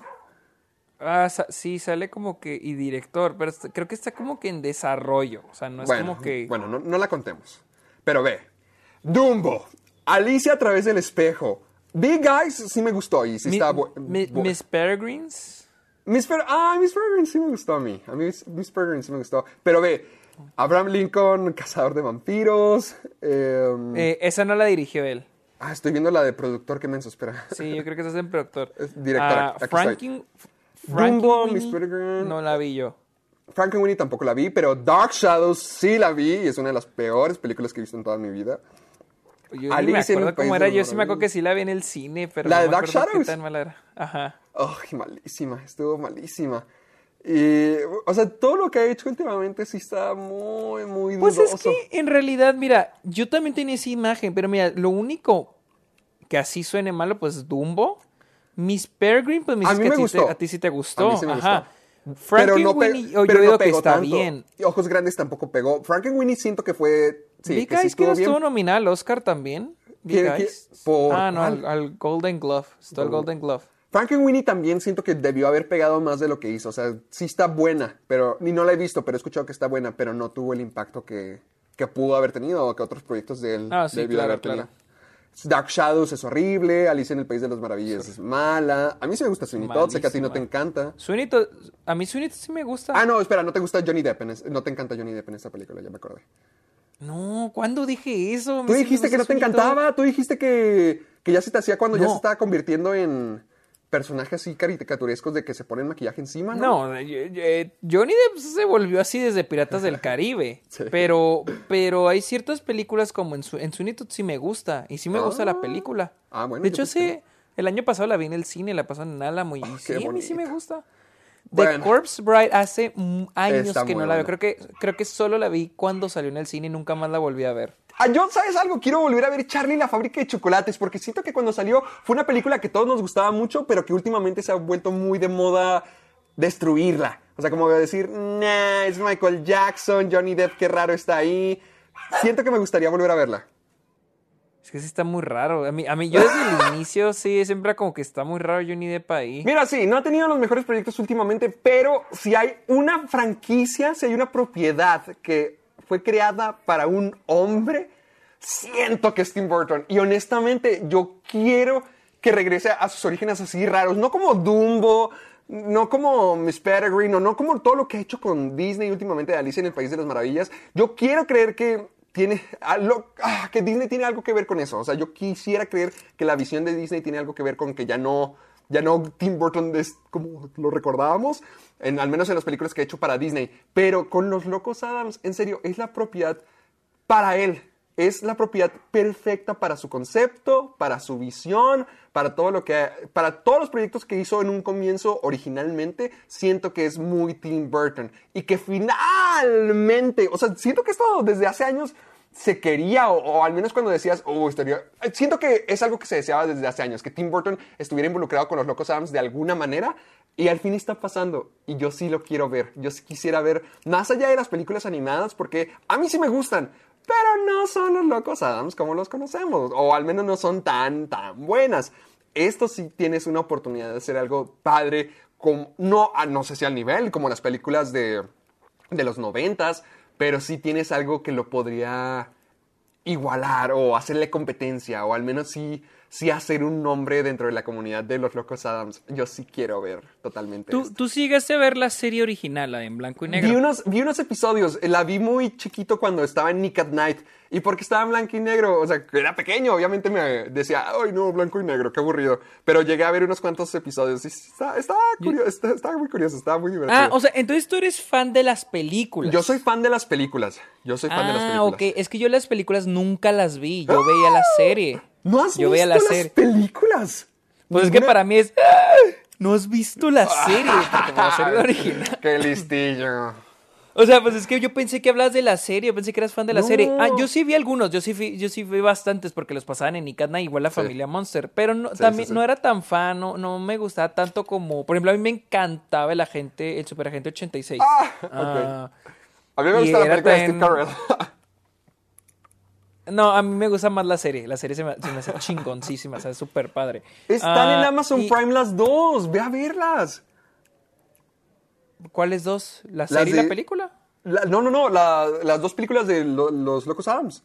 Ah, también están en Netflix acá, pero no sé, no, no, no- no- ¡Ay! ¡Vela en Sí, es que- Halloween! Antes de que Luisa se fuera a Austin, ella se ponía a verla, así que, no sé, y estaba ocupado y ella por mientras se ponía a ver los Locos Adams, pero no sé, no, no me llama, no me llama la atención. ¡Oh! ¡Vela!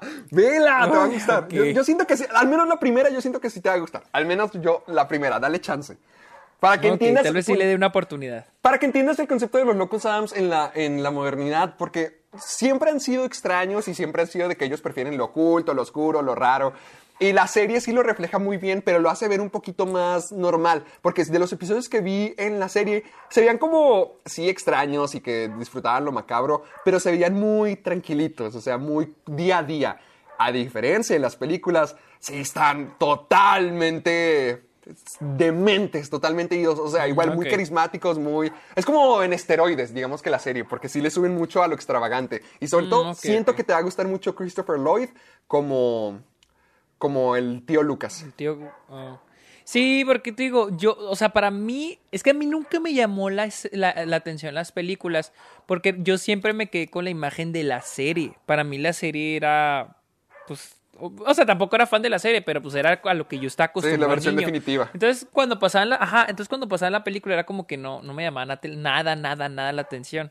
Entonces, si, si la serie casi no me llamó la atención, entonces la película decía, eh, no me llamaba tanto. Yo pero tal vez le di sí una oportunidad. Dale, dale una oportunidad. Mira, te ves como 40 películas a la semana. Yo digo que puedes abrirte una hora y media para ver Los Locos Adams.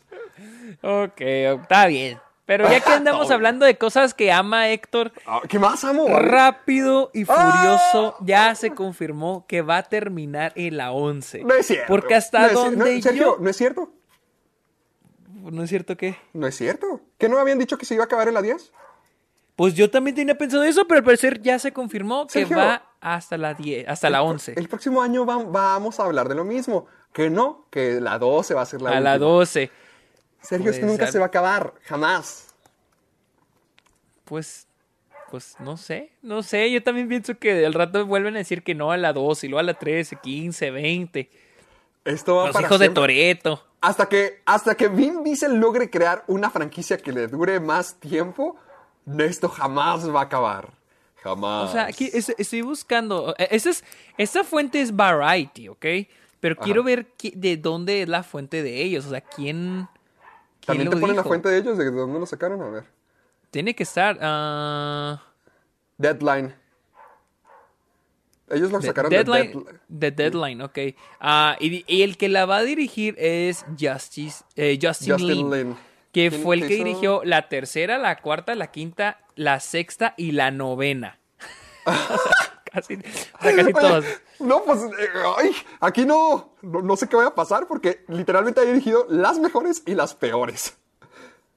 Es- No, la peor es la segunda, yo creo. Ay, a, a mí se me hace muy mala la 4. La 4 se me hace Ah, no, ta- terrible. ta- la, la, cuarta, la cuatro a mí me, me- se me da un chingo de guapa, pero la segunda es mala, mala, malota. Es más, la primera tenés mala.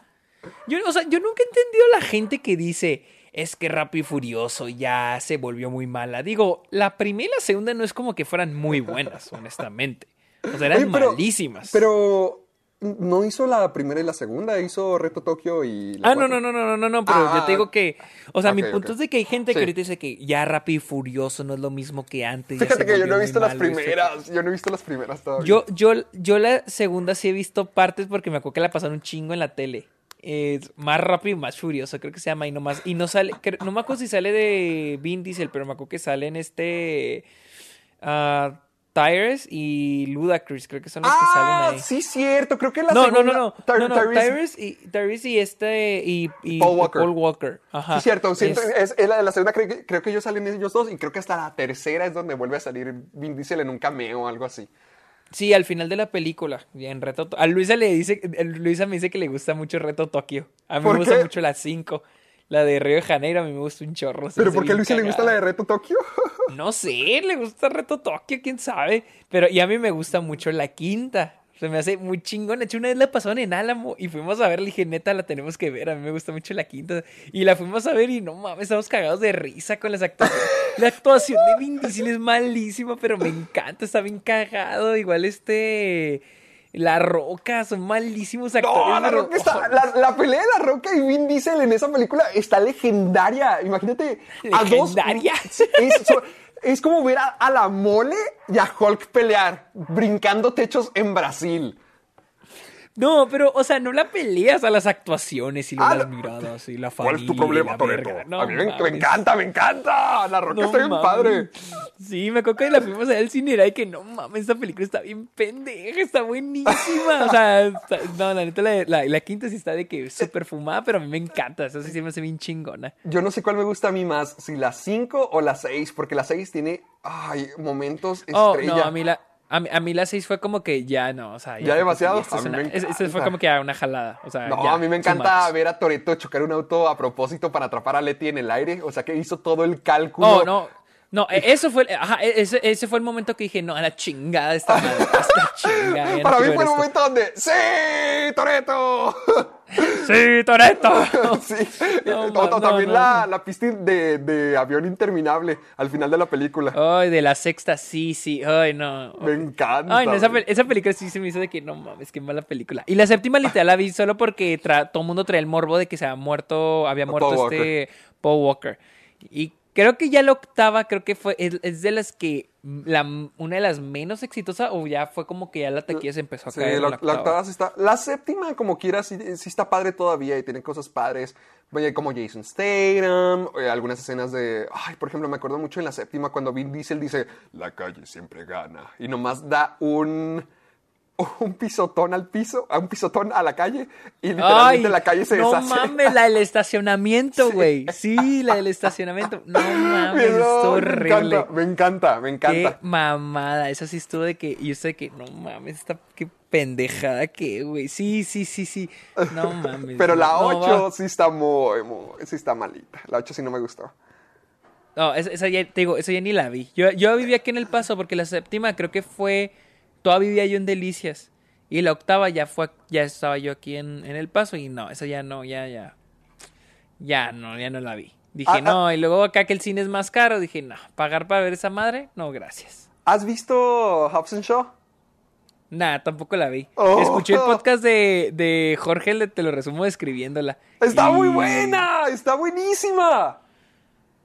Está Uy, muy que- divertida, o sea, está literal, muy divertida. bien. Me acuerdo que hay un que él menciona que hay un momento en el que de repente, o sea, que la batalla final como que es de noche y luego de repente es de día o una madre así, y luego como que sacaron de la manga eso porque probablemente tuvieron que grabar de día y luego tuvieron que meterlo en el guion que tenía que ser de día o algo así, algo así No entendí. impo- Sergio, no importa, no importa, nada de eso mames. importa. Lo que importa es La Roca y Jason Statham juntos. O sea, Ay, no, tienes a. Idris Alba diciendo I'm Black Superman. Me encanta. ¿Ay, qué? Black Superman. Soy Superman negro. Sí, no, ya sí entendí. Ay, no mames. ¿Cómo? O sea, con eso, eh, con eso pensás convencerme para ver. Es lo más divertido del universo, en serio. Y luego que son puros chistes de que tu mamá y que tu mamá y que mi... ¿Así? Más o menos. Más o menos. No, bye. Es que la está, siguiente. no, está, pero es mejor que eso. O sea, eh, la, la dinámica de tu mamá. O sea, no es de que tu mamá, tu mamá, pero al estilo ese de que, de que siempre se están tirando carrilla a la roca y Jason Statham y funciona muy bien. Ay, no mames, no puedo creer que esa cosa te guste. Esta la has visto, vela, vela, vela. Ah, Tal, ok, ok, tal vez en el futuro, a ver, voy a ver en qué plataforma de streaming está, porque creo que está en HBO Max, creo. Porfa, ¿ah, ¿tienes HBO Max? Damn. Sí, sí, sí, Ah, claro. sí, cierto, sí, cierto, sí me habías dicho. Sí, sí tengo. A ver. Hobbs En show. en Show. A ver. Vela. Sí, está en HBO Max. Vela, todos son magníficos. La Roca se pasa, Jason Statham es carismático a morir, Idris Elba es lo mejor que le pudo haber pasado a esta franquicia. Eh, Vanessa Kirby también está genial en la película. No, todo- todos se lucieron con esa película, en serio. Es, es ah, mi película favorita del- de ese año. No mames, que eso fue tu primera. O sea, mejor que The Lighthouse. No, no te creas, obviamente no es mi película favorita, pero, pero me encanta esa película. Ay, Héctor, Héctor, Héctor, Héctor. No Déjame en paz, está muy buena. ¿De- ¿Sí está en HBO Max? Sí, está en HBO Max. Ah, ya tienes una tarea. Ay, bueno, ahí vemos. Gente del la Club de los. Amargados, amargados, escúchenos ahora. Sergio se ha comprometido a ver Hobbs and Shaw y Los Locos Adams. Hobbs and Shaw se me antoja un poquito más. ¡Ah! Shaw. Uh, que la fregada. Bueno, ándale, pues lo acepto. Pero Vamos a para la que todos los que estén escuchando le- siempre se lo recuerden y si, por si no lo hace, acuérdense de este momento. Y hablando de series nuevas, al parecer, bueno, no es serie nueva, pero este Pues es no, un ratito. especial. Sí, ya sé. Zendaya, eso es de la semana pasada, pero preferimos incluirlo en esta, en esta semana. Porque tú eres el fanático número uno de Euforia. Eh, no soy fanático. Tendrá que confirmar que haber dos especiales pues no sé si van a ser de Navidad, pero se van a estrenar el 6 de ci- diciembre. Dos especiales de Euforia. Zendaya lo confirmó en su cuenta de Twitter y van a ser dos episodios. Sabrá la chingada de qué. Al parecer se grabaron durante la pandemia. Se grabaron durante la pandemia. No sé si sea hable sobre la pandemia o no sé, no tengo ni idea de qué, de qué va a tratar honestamente. ¿Qué no fue Euforia uno de los principales originadores del Está OK? Porque me acuerdo que tú dijiste, ay, quiero subir un live hablando de Euforia. Sí, de hecho sí, de hecho Pero sí, todavía no lo no- hago. No me acuerdo, ¿fue para mal o para bien? De cuando tenías muy tanto que decir de Euforia. Según yo era para mal. No, para las, o sea, para las dos, porque siento que tiene cosas muy malas, como el guion, la historia, y tiene cosas bastante buenas, como la fotografía y la edición. Entonces, era como que ese tipo de series o películas las que tienes, o sea, como que tiene, hay mucho de qué hablar, o sea, como que tengo mucho de qué hablar. Y todavía, todavía me acuerdo de muchas cosas, pero, ah, pero tengo otras que ya como que se me desvanecieron, des- desvanecieron en la mente. Pero sí, sí tengo planeado hacerle en vivo de, de Euforia, porque sí tengo muchas cositas de qué hablar. Muchas cosas que me gustaron y muchas, o sea, muchas cosas que incluso amé y otras que me desgustan. Así que dije, no, no, o sea, esto está mal, o sea, esto está mal. Ala, ala. Entonces, va a haber un especial de, de, de dos episodios de Euforia. El 6 de diciembre va a estrenarse uno. Quién sabe cuándo se estrena el siguiente. Así que aquellos que sí Ahí les lo gustó. Euforia, pues ahí, ahí van a tener más contenido. Pero vamos Espera, al espera, antes de que vayamos al tema, tengo una pregunta para ti. Ajá. Porque me llama la atención. Quiero saber, ¿qué opinaste de Borat 2? Me gustó, me gustó. Me gustó un poquito más la primera, primera? pero me gustó. A mí me gustó mucho, mucho la segunda. Quería, porque ya- tú una vez mencionaste a Borat y, y lo mencionaste aquí en el programa y quería saber, ya darle seguimiento a ese círculo, saber qué tanto te haya gustado a ti la, la nueva Sí. película de Borat. Sí, me- se me hizo una buena película, me gustó. Te digo, no se me hizo como la... Como la primera. No se me hizo como la primera, pero porque la primera se siente más fresca. Pero, pero pues digo, eh, se me hace muy chingón que Sasha Baron Cohen no se agarrara de la popularidad que tuvo Borat en el 2006, porque pues eh, Borat en el do- cuando se estrenó la primera película Sí, fue como fue que un boom muy cabrón. Y, y el tipo bien pudo haber dicho que ah, vamos a hacer una segunda, ¿no? Y no, no lo hizo. O sea, vino 14 años después para hacer la Y segunda. sí, la sacó exactamente en el momento, o sea, con propósito, con, con las votaciones. sí la sacó. Ajá, exactamente, o sea, salió en el momento adecuado, entonces me, me gustó, la verdad sí me gustó mucho. Nice, nice. Ok, va, vamos a, vamos a Halloween entonces. Vamos al tema de la semana, nuestras películas, las que creemos que son las mejores películas para en Halloween. Las que les nosotros decíamos- creemos, incluyendo a Luisa. Sí, porque vamos a, a hablar también de la lista que puso Luisa para agarrar- hacer poquita referencia. Sí. Este, mira, honestamente, igual lo que lo mismo que decíamos ahorita, ver películas en Halloween no significa ver películas nada más como de terror. Siento que el chiste de Halloween, o al menos de ver películas en... Ajá, como que el espíritu de Halloween, ¿no? Y sí, siento que no todas las películas de terror No, entrarían. Siento que, siento que el Halloween tiene mucho que ver con diversión. O sea, cu- cuando piensas en Halloween, sí piensas en terror, pero también se te viene a la mente como pedir dulces, disfrazarte. O sea, es algo muy divertido, es algo muy padre. Y como decimos aquí, no, no vas a ver una película gore, masacre, terror extremo en Halloween, porque siento que no, no representa el espíritu real. Siento que el Halloween tiene que ver con celebrar el terror, pasarte la padre con este lado oscuro de la vida. Y hay muchas películas de terror, oscuras, hasta para niños, que, que hacen esto. Y, y siento Sí. que Sergio y yo deberíamos de compartir cuáles son las nuestras. Bueno, vamos a hablar de las típicas primero. Ocus Pocus. Yo ¡Ay, la maldita Ocus- sea! Aquí la tenía abierta y me la quitaste, sí, Ocus Mira, Pocus. O- O- Ocus Pocus yo, yo nunca la he visto completa. ¿Tú sí la has visto completa? Sí, la pasaban muchísimo, la pasaban En muchísimo Channel, en Disney. Channel. Y yo, es que la vi cuando era niño. Eh, Es una de las películas, de hecho siento que Ocus Pocus va a ser la película que yo voy a querer ver este Halloween porque se me antoja mucho y traigo, hace poquito vi el Club de las Primeras Esposas con mi mamá y traigo un antojo de Bette Midler, entonces creo que voy a ver Ocus Pocus. Pero Ocus Pocus se me hacía muy rara cuando era niño porque había conceptos extraños como de que ah, un virgen tiene que apagar la vela, un virgen, o sea, había como que, ¿conoces el término virgin shaming? Mm, pues me imagino que es cuando Del- te da pena decir que eres virgen. Cuando, mm, al revés, o sea, sí, pero cuando te, te avergüenzan por ser virgen, te humillan por ser virgen. Sí, ah, ok, ok.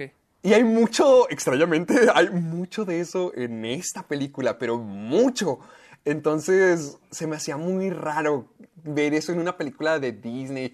Y también lo del zombie, creo que se llamaba Billy, que creo que era uno de los exnovios de Winifred, la, la bruja principal, también que los está persiguiendo toda la película, también estaba rarito y curioso. Pero la- en, en general yo siento que Hocus Pocus es una perfecta película para que cualquier niño vea en Halloween. No sé si sabías esto, pero el director de Ocus Pocus es el mismo de High School Musical, es Kenny ¡Oh, Ortega. Kenny Ortega! No es Sí. cierto. Ese- ¡Oh, Kenny Ortega ha estado desde el comienzo del siglo con Disney! Con razón me Sí, gusta tanto. creo que sí, déjame checo porque estoy pero estoy casi seguro que él hizo Ocus Pocus. Estoy casi casi casi segura. Sí, él, fue- él fue él fue el, el director de Ocus Pocus. Y este, yo mira, yo otra típica típica típica es Scream. Sí. Scream es sí. como que se tiene que ver en Halloween. Y porque es una película de terror y de comedia. La neta. O sea, es que yo Es siento una que sátira a películas... todas las películas de terror. Ajá, yo siento que todas las películas de... Siento que en Halloween es padre ver más películas de terror comedia. Por ejemplo, Get Out. Yo agregaría Get Out. Get neta. Out, O también Evil Dead. Evil Dead, ajá. ¿Sabes dos cuál? La 3 cuál- Evil Dead, Army of Darkness, sobre todo. O Beetlejuice, también Beetlejuice es Beetle- comedia. oh, Beetlejuice está- es que es- ese es el espíritu de Halloween, como que comedia, diversión con terror. Y Beetlejuice, ¡uh! Excelente. O, o The Nightmare Before Christmas, ya que ahorita estamos hablando de E- Tim esa es Burton. una de las más Bueno, aunque, esa no es de Tim Burton, él nomás la produce. es no el de. Henry Selick, se me hace, ¿no? Es el de Caroline, ¿no? De Caroline, Caroline. también es Caroline otra. también es que esa la, esa la puso en, en, en lista Luisa. sí, Eh, yo también no veo la lista de Luisa. Una que se me hace, que siempre me resultó muy curioso que pasaban en Álamo y se llenaba, era Fire Walk With Me, la película de Twin Peaks. La pasaban Ah. o la solían pasar cada octubre en, en Álamo y, y se llenaba, o sea, se llenaba. Y yo no la había visto, o sea, yo, yo no había visto Fire Walk With Me, pero yo veía las reseñas y veía que era malísima. Y ya después supe que era una, pues es una película de culto y se llena, o sea, hasta la chingada. Y no es como que una película, pues muy popular, así como Ocus Pocus o The Nightmare Before Christmas. Pero digo, también porque Fire Walk With Me es película para adultos, no es para niños, ¿no? Sí. Y siento que, que este tipo de películas como Beetlejuice o Ghostbusters, por ejemplo, yo crecí viendo Ghostbusters, Ghostbusters. está padre. Este, son películas que que mucha gente creció viendo. Y Fire Walk With Me, como es una película para adultos, no siento que sea tan popular, pero acá pues se llena. A la gente le encanta Fire Walk With Me. Mm. Ghostbusters, por ejemplo, es una muy buena película para ver de terror. Y esa ni siquiera la consideraría como película de terror. Sí, entra yo como no, no la considero de terror, pero sí. Como sí. comedia ciencia ficción. Pero siento que sí estaría padre para, para Halloween, la Y neta. mira, algo que yo creo que sobre- es raro porque a mí me encantan los, los slashers, pero a mí no me gustaría ver un slasher en Halloween. Pero si hay uno que sí me gustaría, sería Halloween. Solo que Halloween, Halloween, no la original. A mí me gustaría ver más la nueva Halloween. Oh, no, yo, yo, yo prefiero la original. Yo, esa no. Y, y creo que Masacre en Texas, la original, Mm. el 74, creo. Esa también siento que es muy buena película para ver en Halloween. A mí, a mí o sea, no que no me guste la original, la original me gusta mucho, pero siento que es un poquito más lenta. O sea, es un, eh, siento que Halloween del 78 de John Carpenter es de las más clásicas para ver en Halloween. Y eso está muy bien, pero yo sí me, a lo mejor me iría un poquito más por Halloween del 2018, porque siento que es un poquito más grande la escala, que es más rápida, que hay más acción, que hay más persecución, que hay más del espíritu de Halloween, porque hay fiestas, hay trick or treating, hay de todo, de todo Halloween. Entonces siento que es un poquito más, más grande la escala. La otra está mejor hecha, pero esta es más grande la escala y me gusta. ese es el slasher que me gustaría a mí ver en, en Halloween. Una que puso Luisa en su lista y vi que la pasaron en Álamo. Yo no la he visto, es The Craft. Yo no, yo no la he Ah, visto. yo tampoco. Y, está- y fíjate que estamos a unas semanas de que se estrene la, la nueva, el remake. Oye, ¿en serio? Wow, Sí. no sabía de eso. Sí, No sí, sí. eso. El 28 de octubre se va a estrenar junto con The Witches, que también la vi en, en la lista de películas de, que se tienen que ver en Halloween, la de The Witches, y esa mm, se me antoja verla también. Pero se estrena con, con The Craft. Una, Mm. mira, películas así ya terror, terror, terror, terror. Por ejemplo, bueno, ya mencionamos Halloween, pero también agregaría, por ejemplo, El Exorcista, la del 73. O, por ejemplo, ah, The Blair Witch Project o Actividad Paranormal. Son películas como que... Son películas que desde que se estrenaron como era, la tienes que ver en Halloween. O sea... Ok, ok. Si- siento, siento que están muy chingonas para ver como que en a- con amigos. Actividad paranormal de. Blair, Witch Project. Yo creo que una muy buena para ver con amigos podría ser la de The Cabin in the Woods. Ah, sí, también. Con amigos. Ver esa en una fiesta así con. Bueno, ahorita no, pero verla así como que en una reunión con amigos.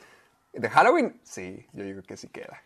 Otras que pasan mucho en Álamo en, en octubre, es- eh, pues esta vez no, porque pues por la pandemia tuvieron que reducir más el catálogo, fue por ejemplo Psicosis. Psycho se me hace una, también se me hace muy buena para ver en Halloween. Psycho se me hace muy chingona.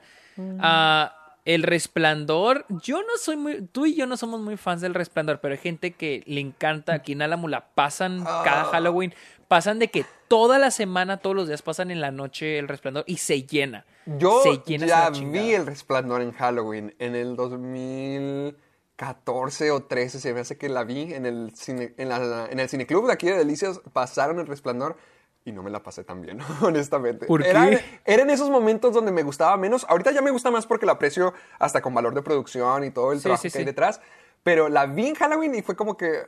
mm, no. Mira, te voy a ser honesto. Yo la vi también en Álamo, una vez la pasaron y dije, ah, bueno, la voy a ver. Y no, también. Tampoco. no, no, sí. no, no, Ay, se repite la historia. Casi no. Casi o sea, a mí, a, mí me ya me, a mí ya me gusta The Shining por el valor de producción y la historia detrás de Stanley Kubrick y cómo arruinó la vida de todos. Pero me verla en Halloween, sí, no, no se me antoja para nada. Se me hace muy lenta para ver en Halloween. Sí, sí, ajá, exactamente. Entonces, o sea, tendrían que ser personas que sí, que sí, o sea, como que les gusta mucho esa película. Pero no. Sí, Por ejemplo, otra que se me, otras dos que se me ocurren, que hablamos de una hace poquito, es de Rocky Horror Picture Show y de Little Sí. Shop of Horrors. Uy, También sí. pasan un chorro en Álamo. Cualquiera de Un las dos montón. estaría perfecto, cualquiera de las dos. Mira, voy a ver la lista de Luisa, a ver qué puso porque... Ah, yo, yo también me estaba a punto de meter. A ver, ¿qué, qué puso? Porque... Mira, puso It. It sí siento que sí sea... La uno, la uno. Porque La- la- Luisa- ajá, la primera, la Luisa primera, puso la segunda y la segunda no está buena. En... Ah, sí, es cierto, creo que se equivocó, pero sí, la Sí. primera. Oh, puso Ready or Not. Y Ready or Not es la perfecta película. Ready or Not, sí. Sí, Trick or está- Treat también, es también. Es, la, es la clásica para Halloween. Trick or literal- Treat es, yo creo que Trick or Treat es Pues- como que la perfecta película para Halloween. Yo diría que todas las antologías de terror son muy buenas para Halloween. Por ejemplo, también Ghost Stories. Oh, Ghost Story, sí, esa está perfecta. De hecho, antes de que se fuera Austin, Luis y yo la vimos porque la tengo en Blu-ray y le dije, esa película está perfecta para verla en Halloween. O Sí, sea, to- está todas las antologías Perfecta. funcionan muy bien para, para Halloween. Hace, mira, otra que veo aquí y que, y que vimos cuando estábamos en Austin era Lake Mungo. Esa está también muy buena para Ah, verla ¿Cuál en es eso? Lake Mungo. Es un mockumentary de terror, pero no Pero- es de comedia. No es de comedia. O sea, es un. ¿Es un fake documentary? Ajá, es un fake documentary. Pero cuando yo la vi creí que sí era real hasta que se acabó. Ah, sí me dijiste eso de que Luisa te dijo. Oye, Sí. no es cierto. Mira, por ejemplo, Luisa puso Nosferatu. Nosferatu, ten mucha gente lo usa. No la he visto, Ok, Nosferatu. algo chistoso que me dijo Luisa es que dice que de chica ya le encantaba Nosferatu, la película, en- la, la película Con en razón silencio, así en blanco así. negro. Y, le, y que le encantaba de chiquita. Entonces, pues me imagino que por eso la Con puso. razón. Otra, Repu- puso Repulsion. Yo la vi y casi no me gustó, de Roman Polanski. Honestamente, es No así, no. No, casi no gustó. Ah, la leyenda de la Nahuala. ¿La has visto? A mí me sorprendió que la pusiera porque... No. Yo- ¿La a mí me Luisa en sorprendió su lista? Sí, me sorprendió mucho porque a mí sí me gustaba un chorro. O sea, me acuerdo que cuando salió en cines Mm. en México, eh, La leyenda de la Nahuala es una película animada mexicana para los que nos escuchan en otros países de Latinoamérica o- o gente de México que tal vez no ha hablado de ella, no ha escuchado hablar de ella. La leyenda de la Nahuala es una película animada, pues de comedia y terror, ¿no? De- en México. Y la neta, a mí me gustaba mucho. O sea, yo vi la primera y fue como que no mames, qué risa con esta película. Nunca la he vuelto a ver, pero a mí se me hacía chingoncísima. Y de hecho le dije a Luisa, no mames que te gusta la leyenda de la Nahuala. Y me dice, sí que tiene. Y le dije que no, es que a mí también me gustaba, pero pues no pensé que hubiera otras. Acá dije que pues no pensé que hubiera otras personas que les gustara. Me dijo, ah, sí, sí me Ah, gusta. es la historia de amor más horrible que he escuchado, Sergio. ¿Qué? ¿Te gusta la Nahuala? Sí, que a mí también. Mira, también estoy viendo que puso Audition. Ok, Audition era una... Héctor una vez vino al paso y le dije, oye, vamos a ver Audition. Y al último no quiso ir. Y, y, y Luisa tenía muchas ganas de verla. Y yo también. Luisa sí la ha visto, yo no. Y he oído que está buenísima, pero pues está muy violenta. Y no la vimos porque Héctor no quiso ir. Ay, cómo te encanta echarme a ti. Ah, pero no la veo en su lista, la estoy tratando de buscar. Audition. Sí, Audition. Aquí ya basándonos en la lista. de Y luego, por ejemplo, también tiene Ah, What. We Do, What We Do in the Shadows. Está- esa está buena. La neta sí está muy buena. A mí me la Ay, pusiste. sí me hubiera gustado ver Audition. Ahorita que la estoy viendo, ya no sabía que era japonesa. Ya me está gustando. Mm, que la- What We Do in the Shadows sí está muy chingona. Es- o sea, pues tam- también, como les digo, es comedia y terror. Es un ese sí es un mockumentary sobre unos vampiros. Es de Taika Waititi. Esa sí está Sí, muy buena. Ah, Hablando de Luisa, no está en la lista de Luisa, pero yo siento que se le olvidó Scooby-Doo 2. Ah, sí, también. Tam- Scooby-Doo 2. Eh, porque eso tiene más monstruos. Es la de monstruos sueltos. Eso tiene muchos Sí. monstruos. Y yo creo que queda bien con el tema. Sí, está encagada. La otra vez la vimos y no mames. Dije, no mames, ¿qué fue con esta película? este, otra que, que estoy viendo que puso fue The Wicker Man. Mira, yo he visto. ah, la de la original, me imagino. No, la viejita, la más ¡Oh! nueva. Puso la, La- más nueva. Ok, la neta, la original está, no mames, buenísima. O sea, yo la vi y dije, no mames, Midsommar está pendeja al lado de We- Wicker Man. Dije, no mames, o sea, está... La neta, sí, véanla. Luisa puso la otra, la de Nicolas Cage, pero porque it's so bad, it's so good. Y Se me está antojando verla, ¿eh? Se me está antojando guardarla para Halloween. Uy, yo vi The Happening la semana ¡Oh, pasada. sí vi tus historias! ¿Qué tal está? No, es una obra maestra. Alguien me puso en, alguien me puso en What? Instagram. No, es un poema de amor al cine. No. What? No. No, no. No, no, está buenísima esa película, neta. Qué pedo, qué pinche pedo con esa película. A ver, estoy viendo qué otras películas tiene Luisa. Tiene yo tengo The una muy buena- Backbone. Yo no la he visto. Es Esa la no la he de visto. Guillermo Toro. Es de Yo- Guillermo del Toro, no la he visto. Esta no es de Luisa, de la lista de Luisa, pero yo la recomiendo mucho. Escalofríos del 2015. Se me hace increíble para Ah. Goosebumps. No, yo no la vi, fíjate. He oído que, Es- está muy, que sí está buena. Está muy buena. La segunda no la vi. La primera con, con este, el de 30 Reasons Why, con Jack Black, Sí. está súper padre, está muy bonita. Esa clase de películas infantiles que te dejan un buen gusto, así como que, ah, me acuerdo cuando Mm, vi ok. esta. Esa la recomendaría mucho. Y tiene Sí, mucho. sí he tiene- oído, sí he oído que está muy buena. y tiene todos los monstruos de R.L. Stein. Yo no crecí leyendo Goosebumps, yo crecí viendo Goosebumps en Fox Kids. Y esta película no tiene nada de lo que yo recordaba porque a mí me asustaba mucho cuando era niño. De hecho, los efectos de esta película sí están muy, muy, muy malos. Pero, pero Sí, sí, si, de puedes. Si puedes pasar eso a un lado, honestamente es una aventura para niños muy divertida. Sí, sí me acuerdo que cuando salió esa película tenía buenas reseñas, o sea, incluso, ¿sabes? Algo que se me hacía bien chistoso de esa película era de que lo que más recalcaban que era muy, muy bueno Ajá. era las actuaciones. Dicen Mm, que las actuaciones eran bastante buenas. Y yo de que, o sea, no digo que no vaya a ser buena o mala, simplemente como que no es el tipo de cosas que le sacas a una película para niños, ¿no? No es el tipo de cosas que recalcan, ¿no?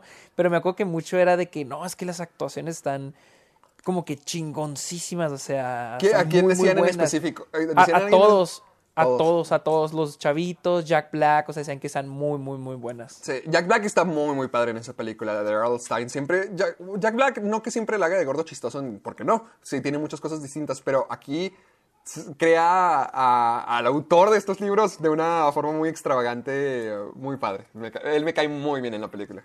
Estoy, estoy viendo que otras películas he visto. Por ejemplo, Fire Walk With Me. Este... Muchos están poniendo Quiet Place, pero no, yo no vería Quiet Place. No, yo tampoco. Halloween. Hon- Honestamente no fui muy fan de A Quiet Place. A mí sí me la gustó. verdad. Me comí cacahuates japoneses viéndola, pero no la vería. Mira, eh, estoy Claro. buscando qué películas como que de misterio, ya no tanto terror, agregaría. Tal vez agregaría Videodrome de, de este David Cronenberg. Mm, no yo creo que sí es una de las mejores películas de terror que he visto en mi vida. O sea, pero sí está medio fuerte, o sea, está de que qué pedo, güey. Y hace poquito vi una que se llama Mother, eh, que es de Bong Joon-ho, el director de Uh, Parasite. Esa está muy, muy, muy chingona. Así como para agregar así como thriller, como poquito thriller, ¿no? Pero siento que también en Halloween, siento que en Halloween no quieres ver algo como que tanto misterio. O sea, no quieres ver algo que te ponga a pensar mucho. O sea, nada más No. quieres como que comer Un dulces viaje de y... Ajá, exactamente. No quieres ponerte a, a pensar mucho. Entonces... Yo- Videodrome sí está buena. Videodrome sí la recomendaría ver en Halloween. Eh, las- Mother no tanto. Oh, ok. Yo, yo le repito que le den una oportunidad a, Army of Darkness. Siento que Army of Darkness está muy buena. Es la tercera de Evil Dead. A mí me gusta toda la saga de Evil Dead. Y la segunda es la que es considerada la mejor de todas, pero mi favorita es Army of Darkness porque es la más cómica de todas. Es lo más parecido a lo que es ahorita Ash vs. Evil Dead, de que ya es más, es con comedia, más caricaturesco, manteniendo todo el sentido del horror. Y además de eso, yo siento que Carrie también podría verla Ah, oh, Halloween. sí, iba a mencionar Carrie, pero yo no la he visto. Carrie. Yo no he visto la, Carrie. la original no la has visto, La- la, del 76? eh, no, vi la más nueva que... Ay, pero no, he oído que la no. primera sí es, sí es muy buena. Sergio, la primera, bueno, ya te la sabes, la escena del, del baile. Cuando... Sí, es que ya, es que sí he leído el libro. Leí el libro de... Ah, bueno, Fue el prim- ¿cuál- mi primer libro de Stephen King que leí. La escena del incendio en la película original, eso sí me pone los pelos de punta. No, pues sí, la voy a ver, la voy a Sí, ver. por Porque favor. sí he oído, sí he oído que, que, que es muy Está buena. buena. Sí, Ajá, sí lo entonces está, sí sí. lo está. Sí, no la he visto. Ah, Bueno, la voy a, la voy a anotar, la voy a anotar. Oh, hijo, mira, mira. Al fin tienes una lista de cosas que ver.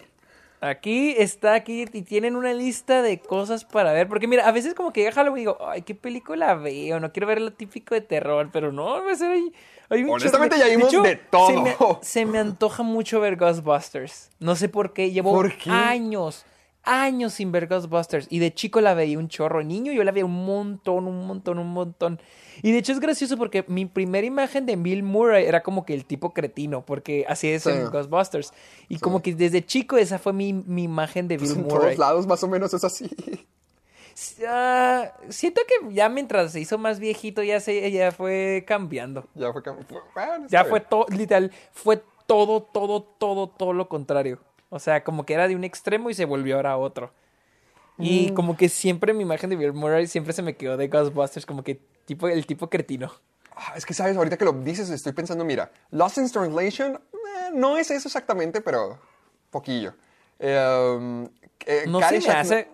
Se me hace como que viejito así. Bueno, como neutro. que poqui- Ajá, neutro. Deprimido. Como Oh, bueno. Ajá, deprimido, ándale. Eh, Saint Jimmy sí es así, que es una de las. Creo que salió en el 2014 Saint Jimmy. Y luego um, Groundhog Day es totalmente eso. ¿Qué más he visto de Bill Murray? Ah, bueno, esas son las que se me ocurrieron, pero no, es- está bien. Creo que tengo que ver más de Bill Murray. Eh, la que sí me gustaría re- recomendarles al lado de El extraño mundo de Jack y Caroline, también Paranorman. Paranorman eh, también es stop Uh, no motion. mames, esa está buenísima, güey. Sí. Está buena. Está Me acuerdo cuando es- esa la vi en el cine. Esa la vi en el cine. Y era de que no mames, esta película está buenísima, qué chingona. Sí, la neta, Yo siento que esa es una buena película para cerrar Halloween. así de que Está bien. buenísima. También Monster House. Monster House ¡Oh, bueno, sí! Monster House. Es cierto. Sí, a mí me gustaban mucho esas dos. Ah, o- o, este.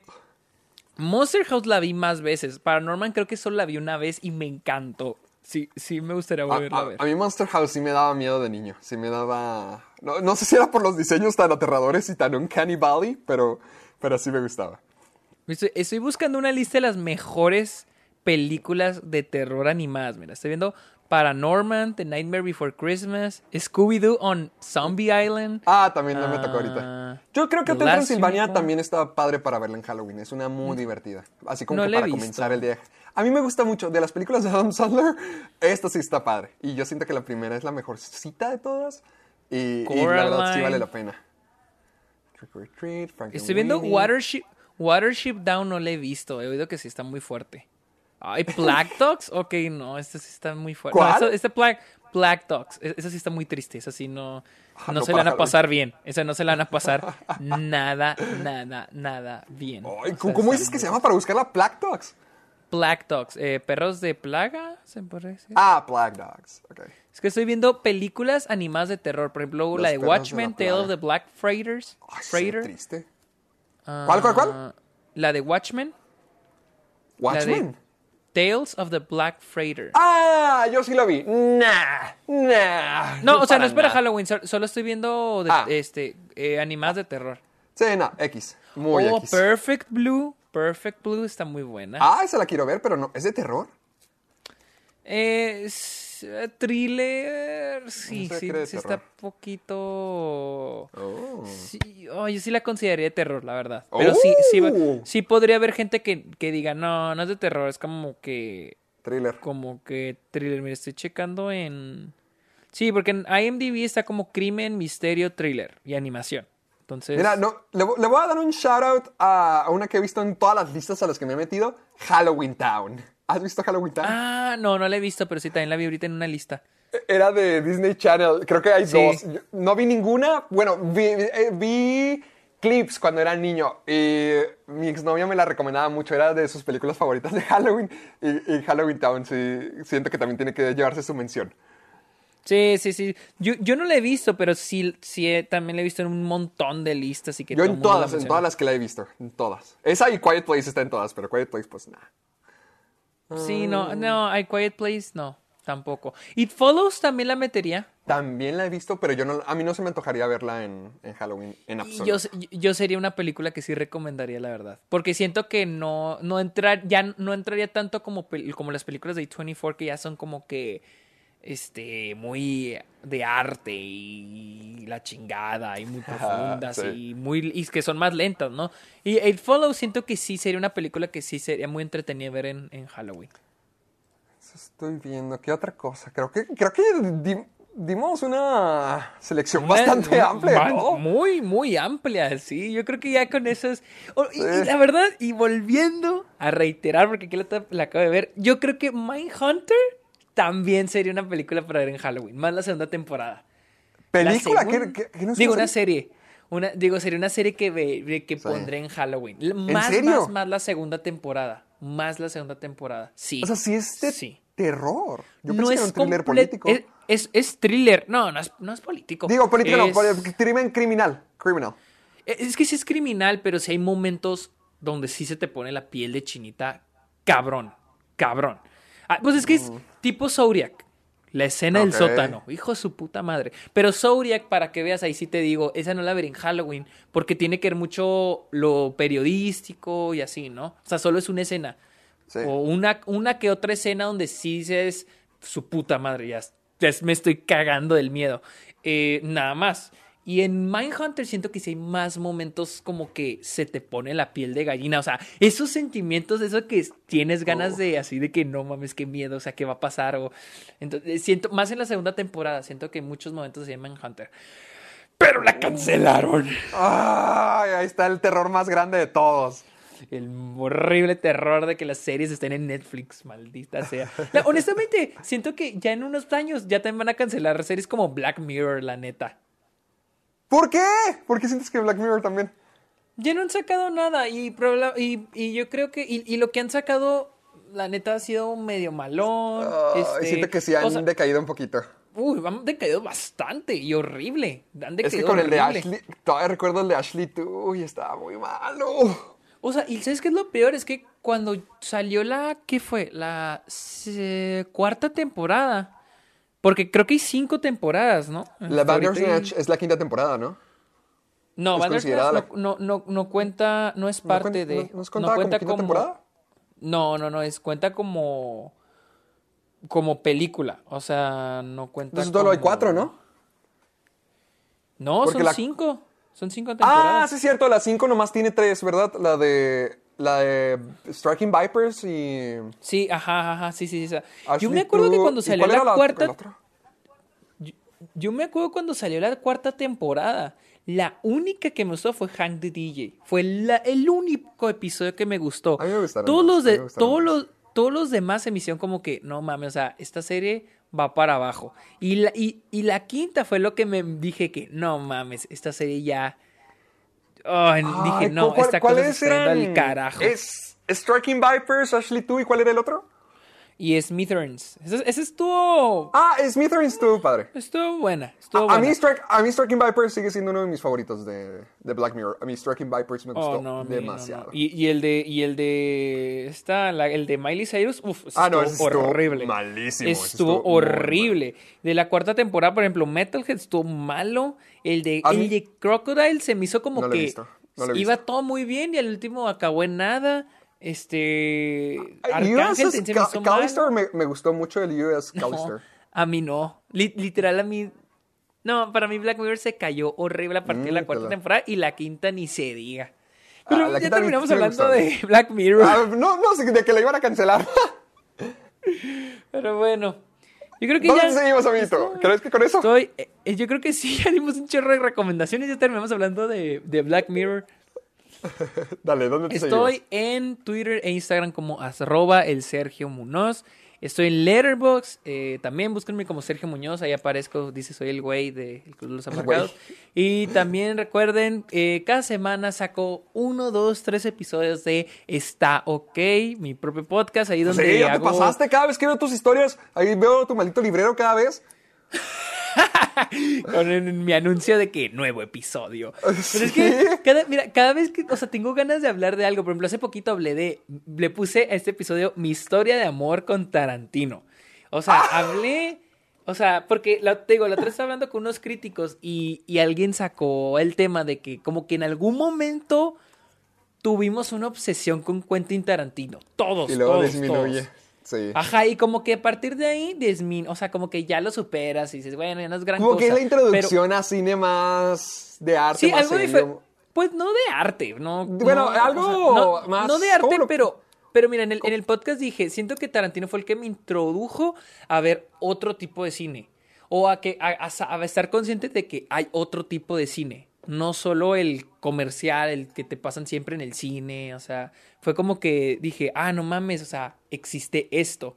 Pero bueno, eso lo dije en el podcast, así que vayan a escucharlo. La me puse, también hice un análisis de qué es mejor, las películas independientes o los blockbusters. También hablé de eso, así que también tengo ese podcast y nada más. ¿Tú, Héctor, dónde te podemos seguir?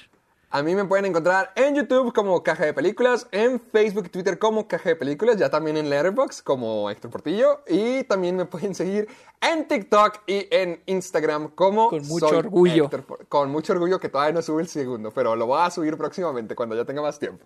Así que ahí me pueden seguir.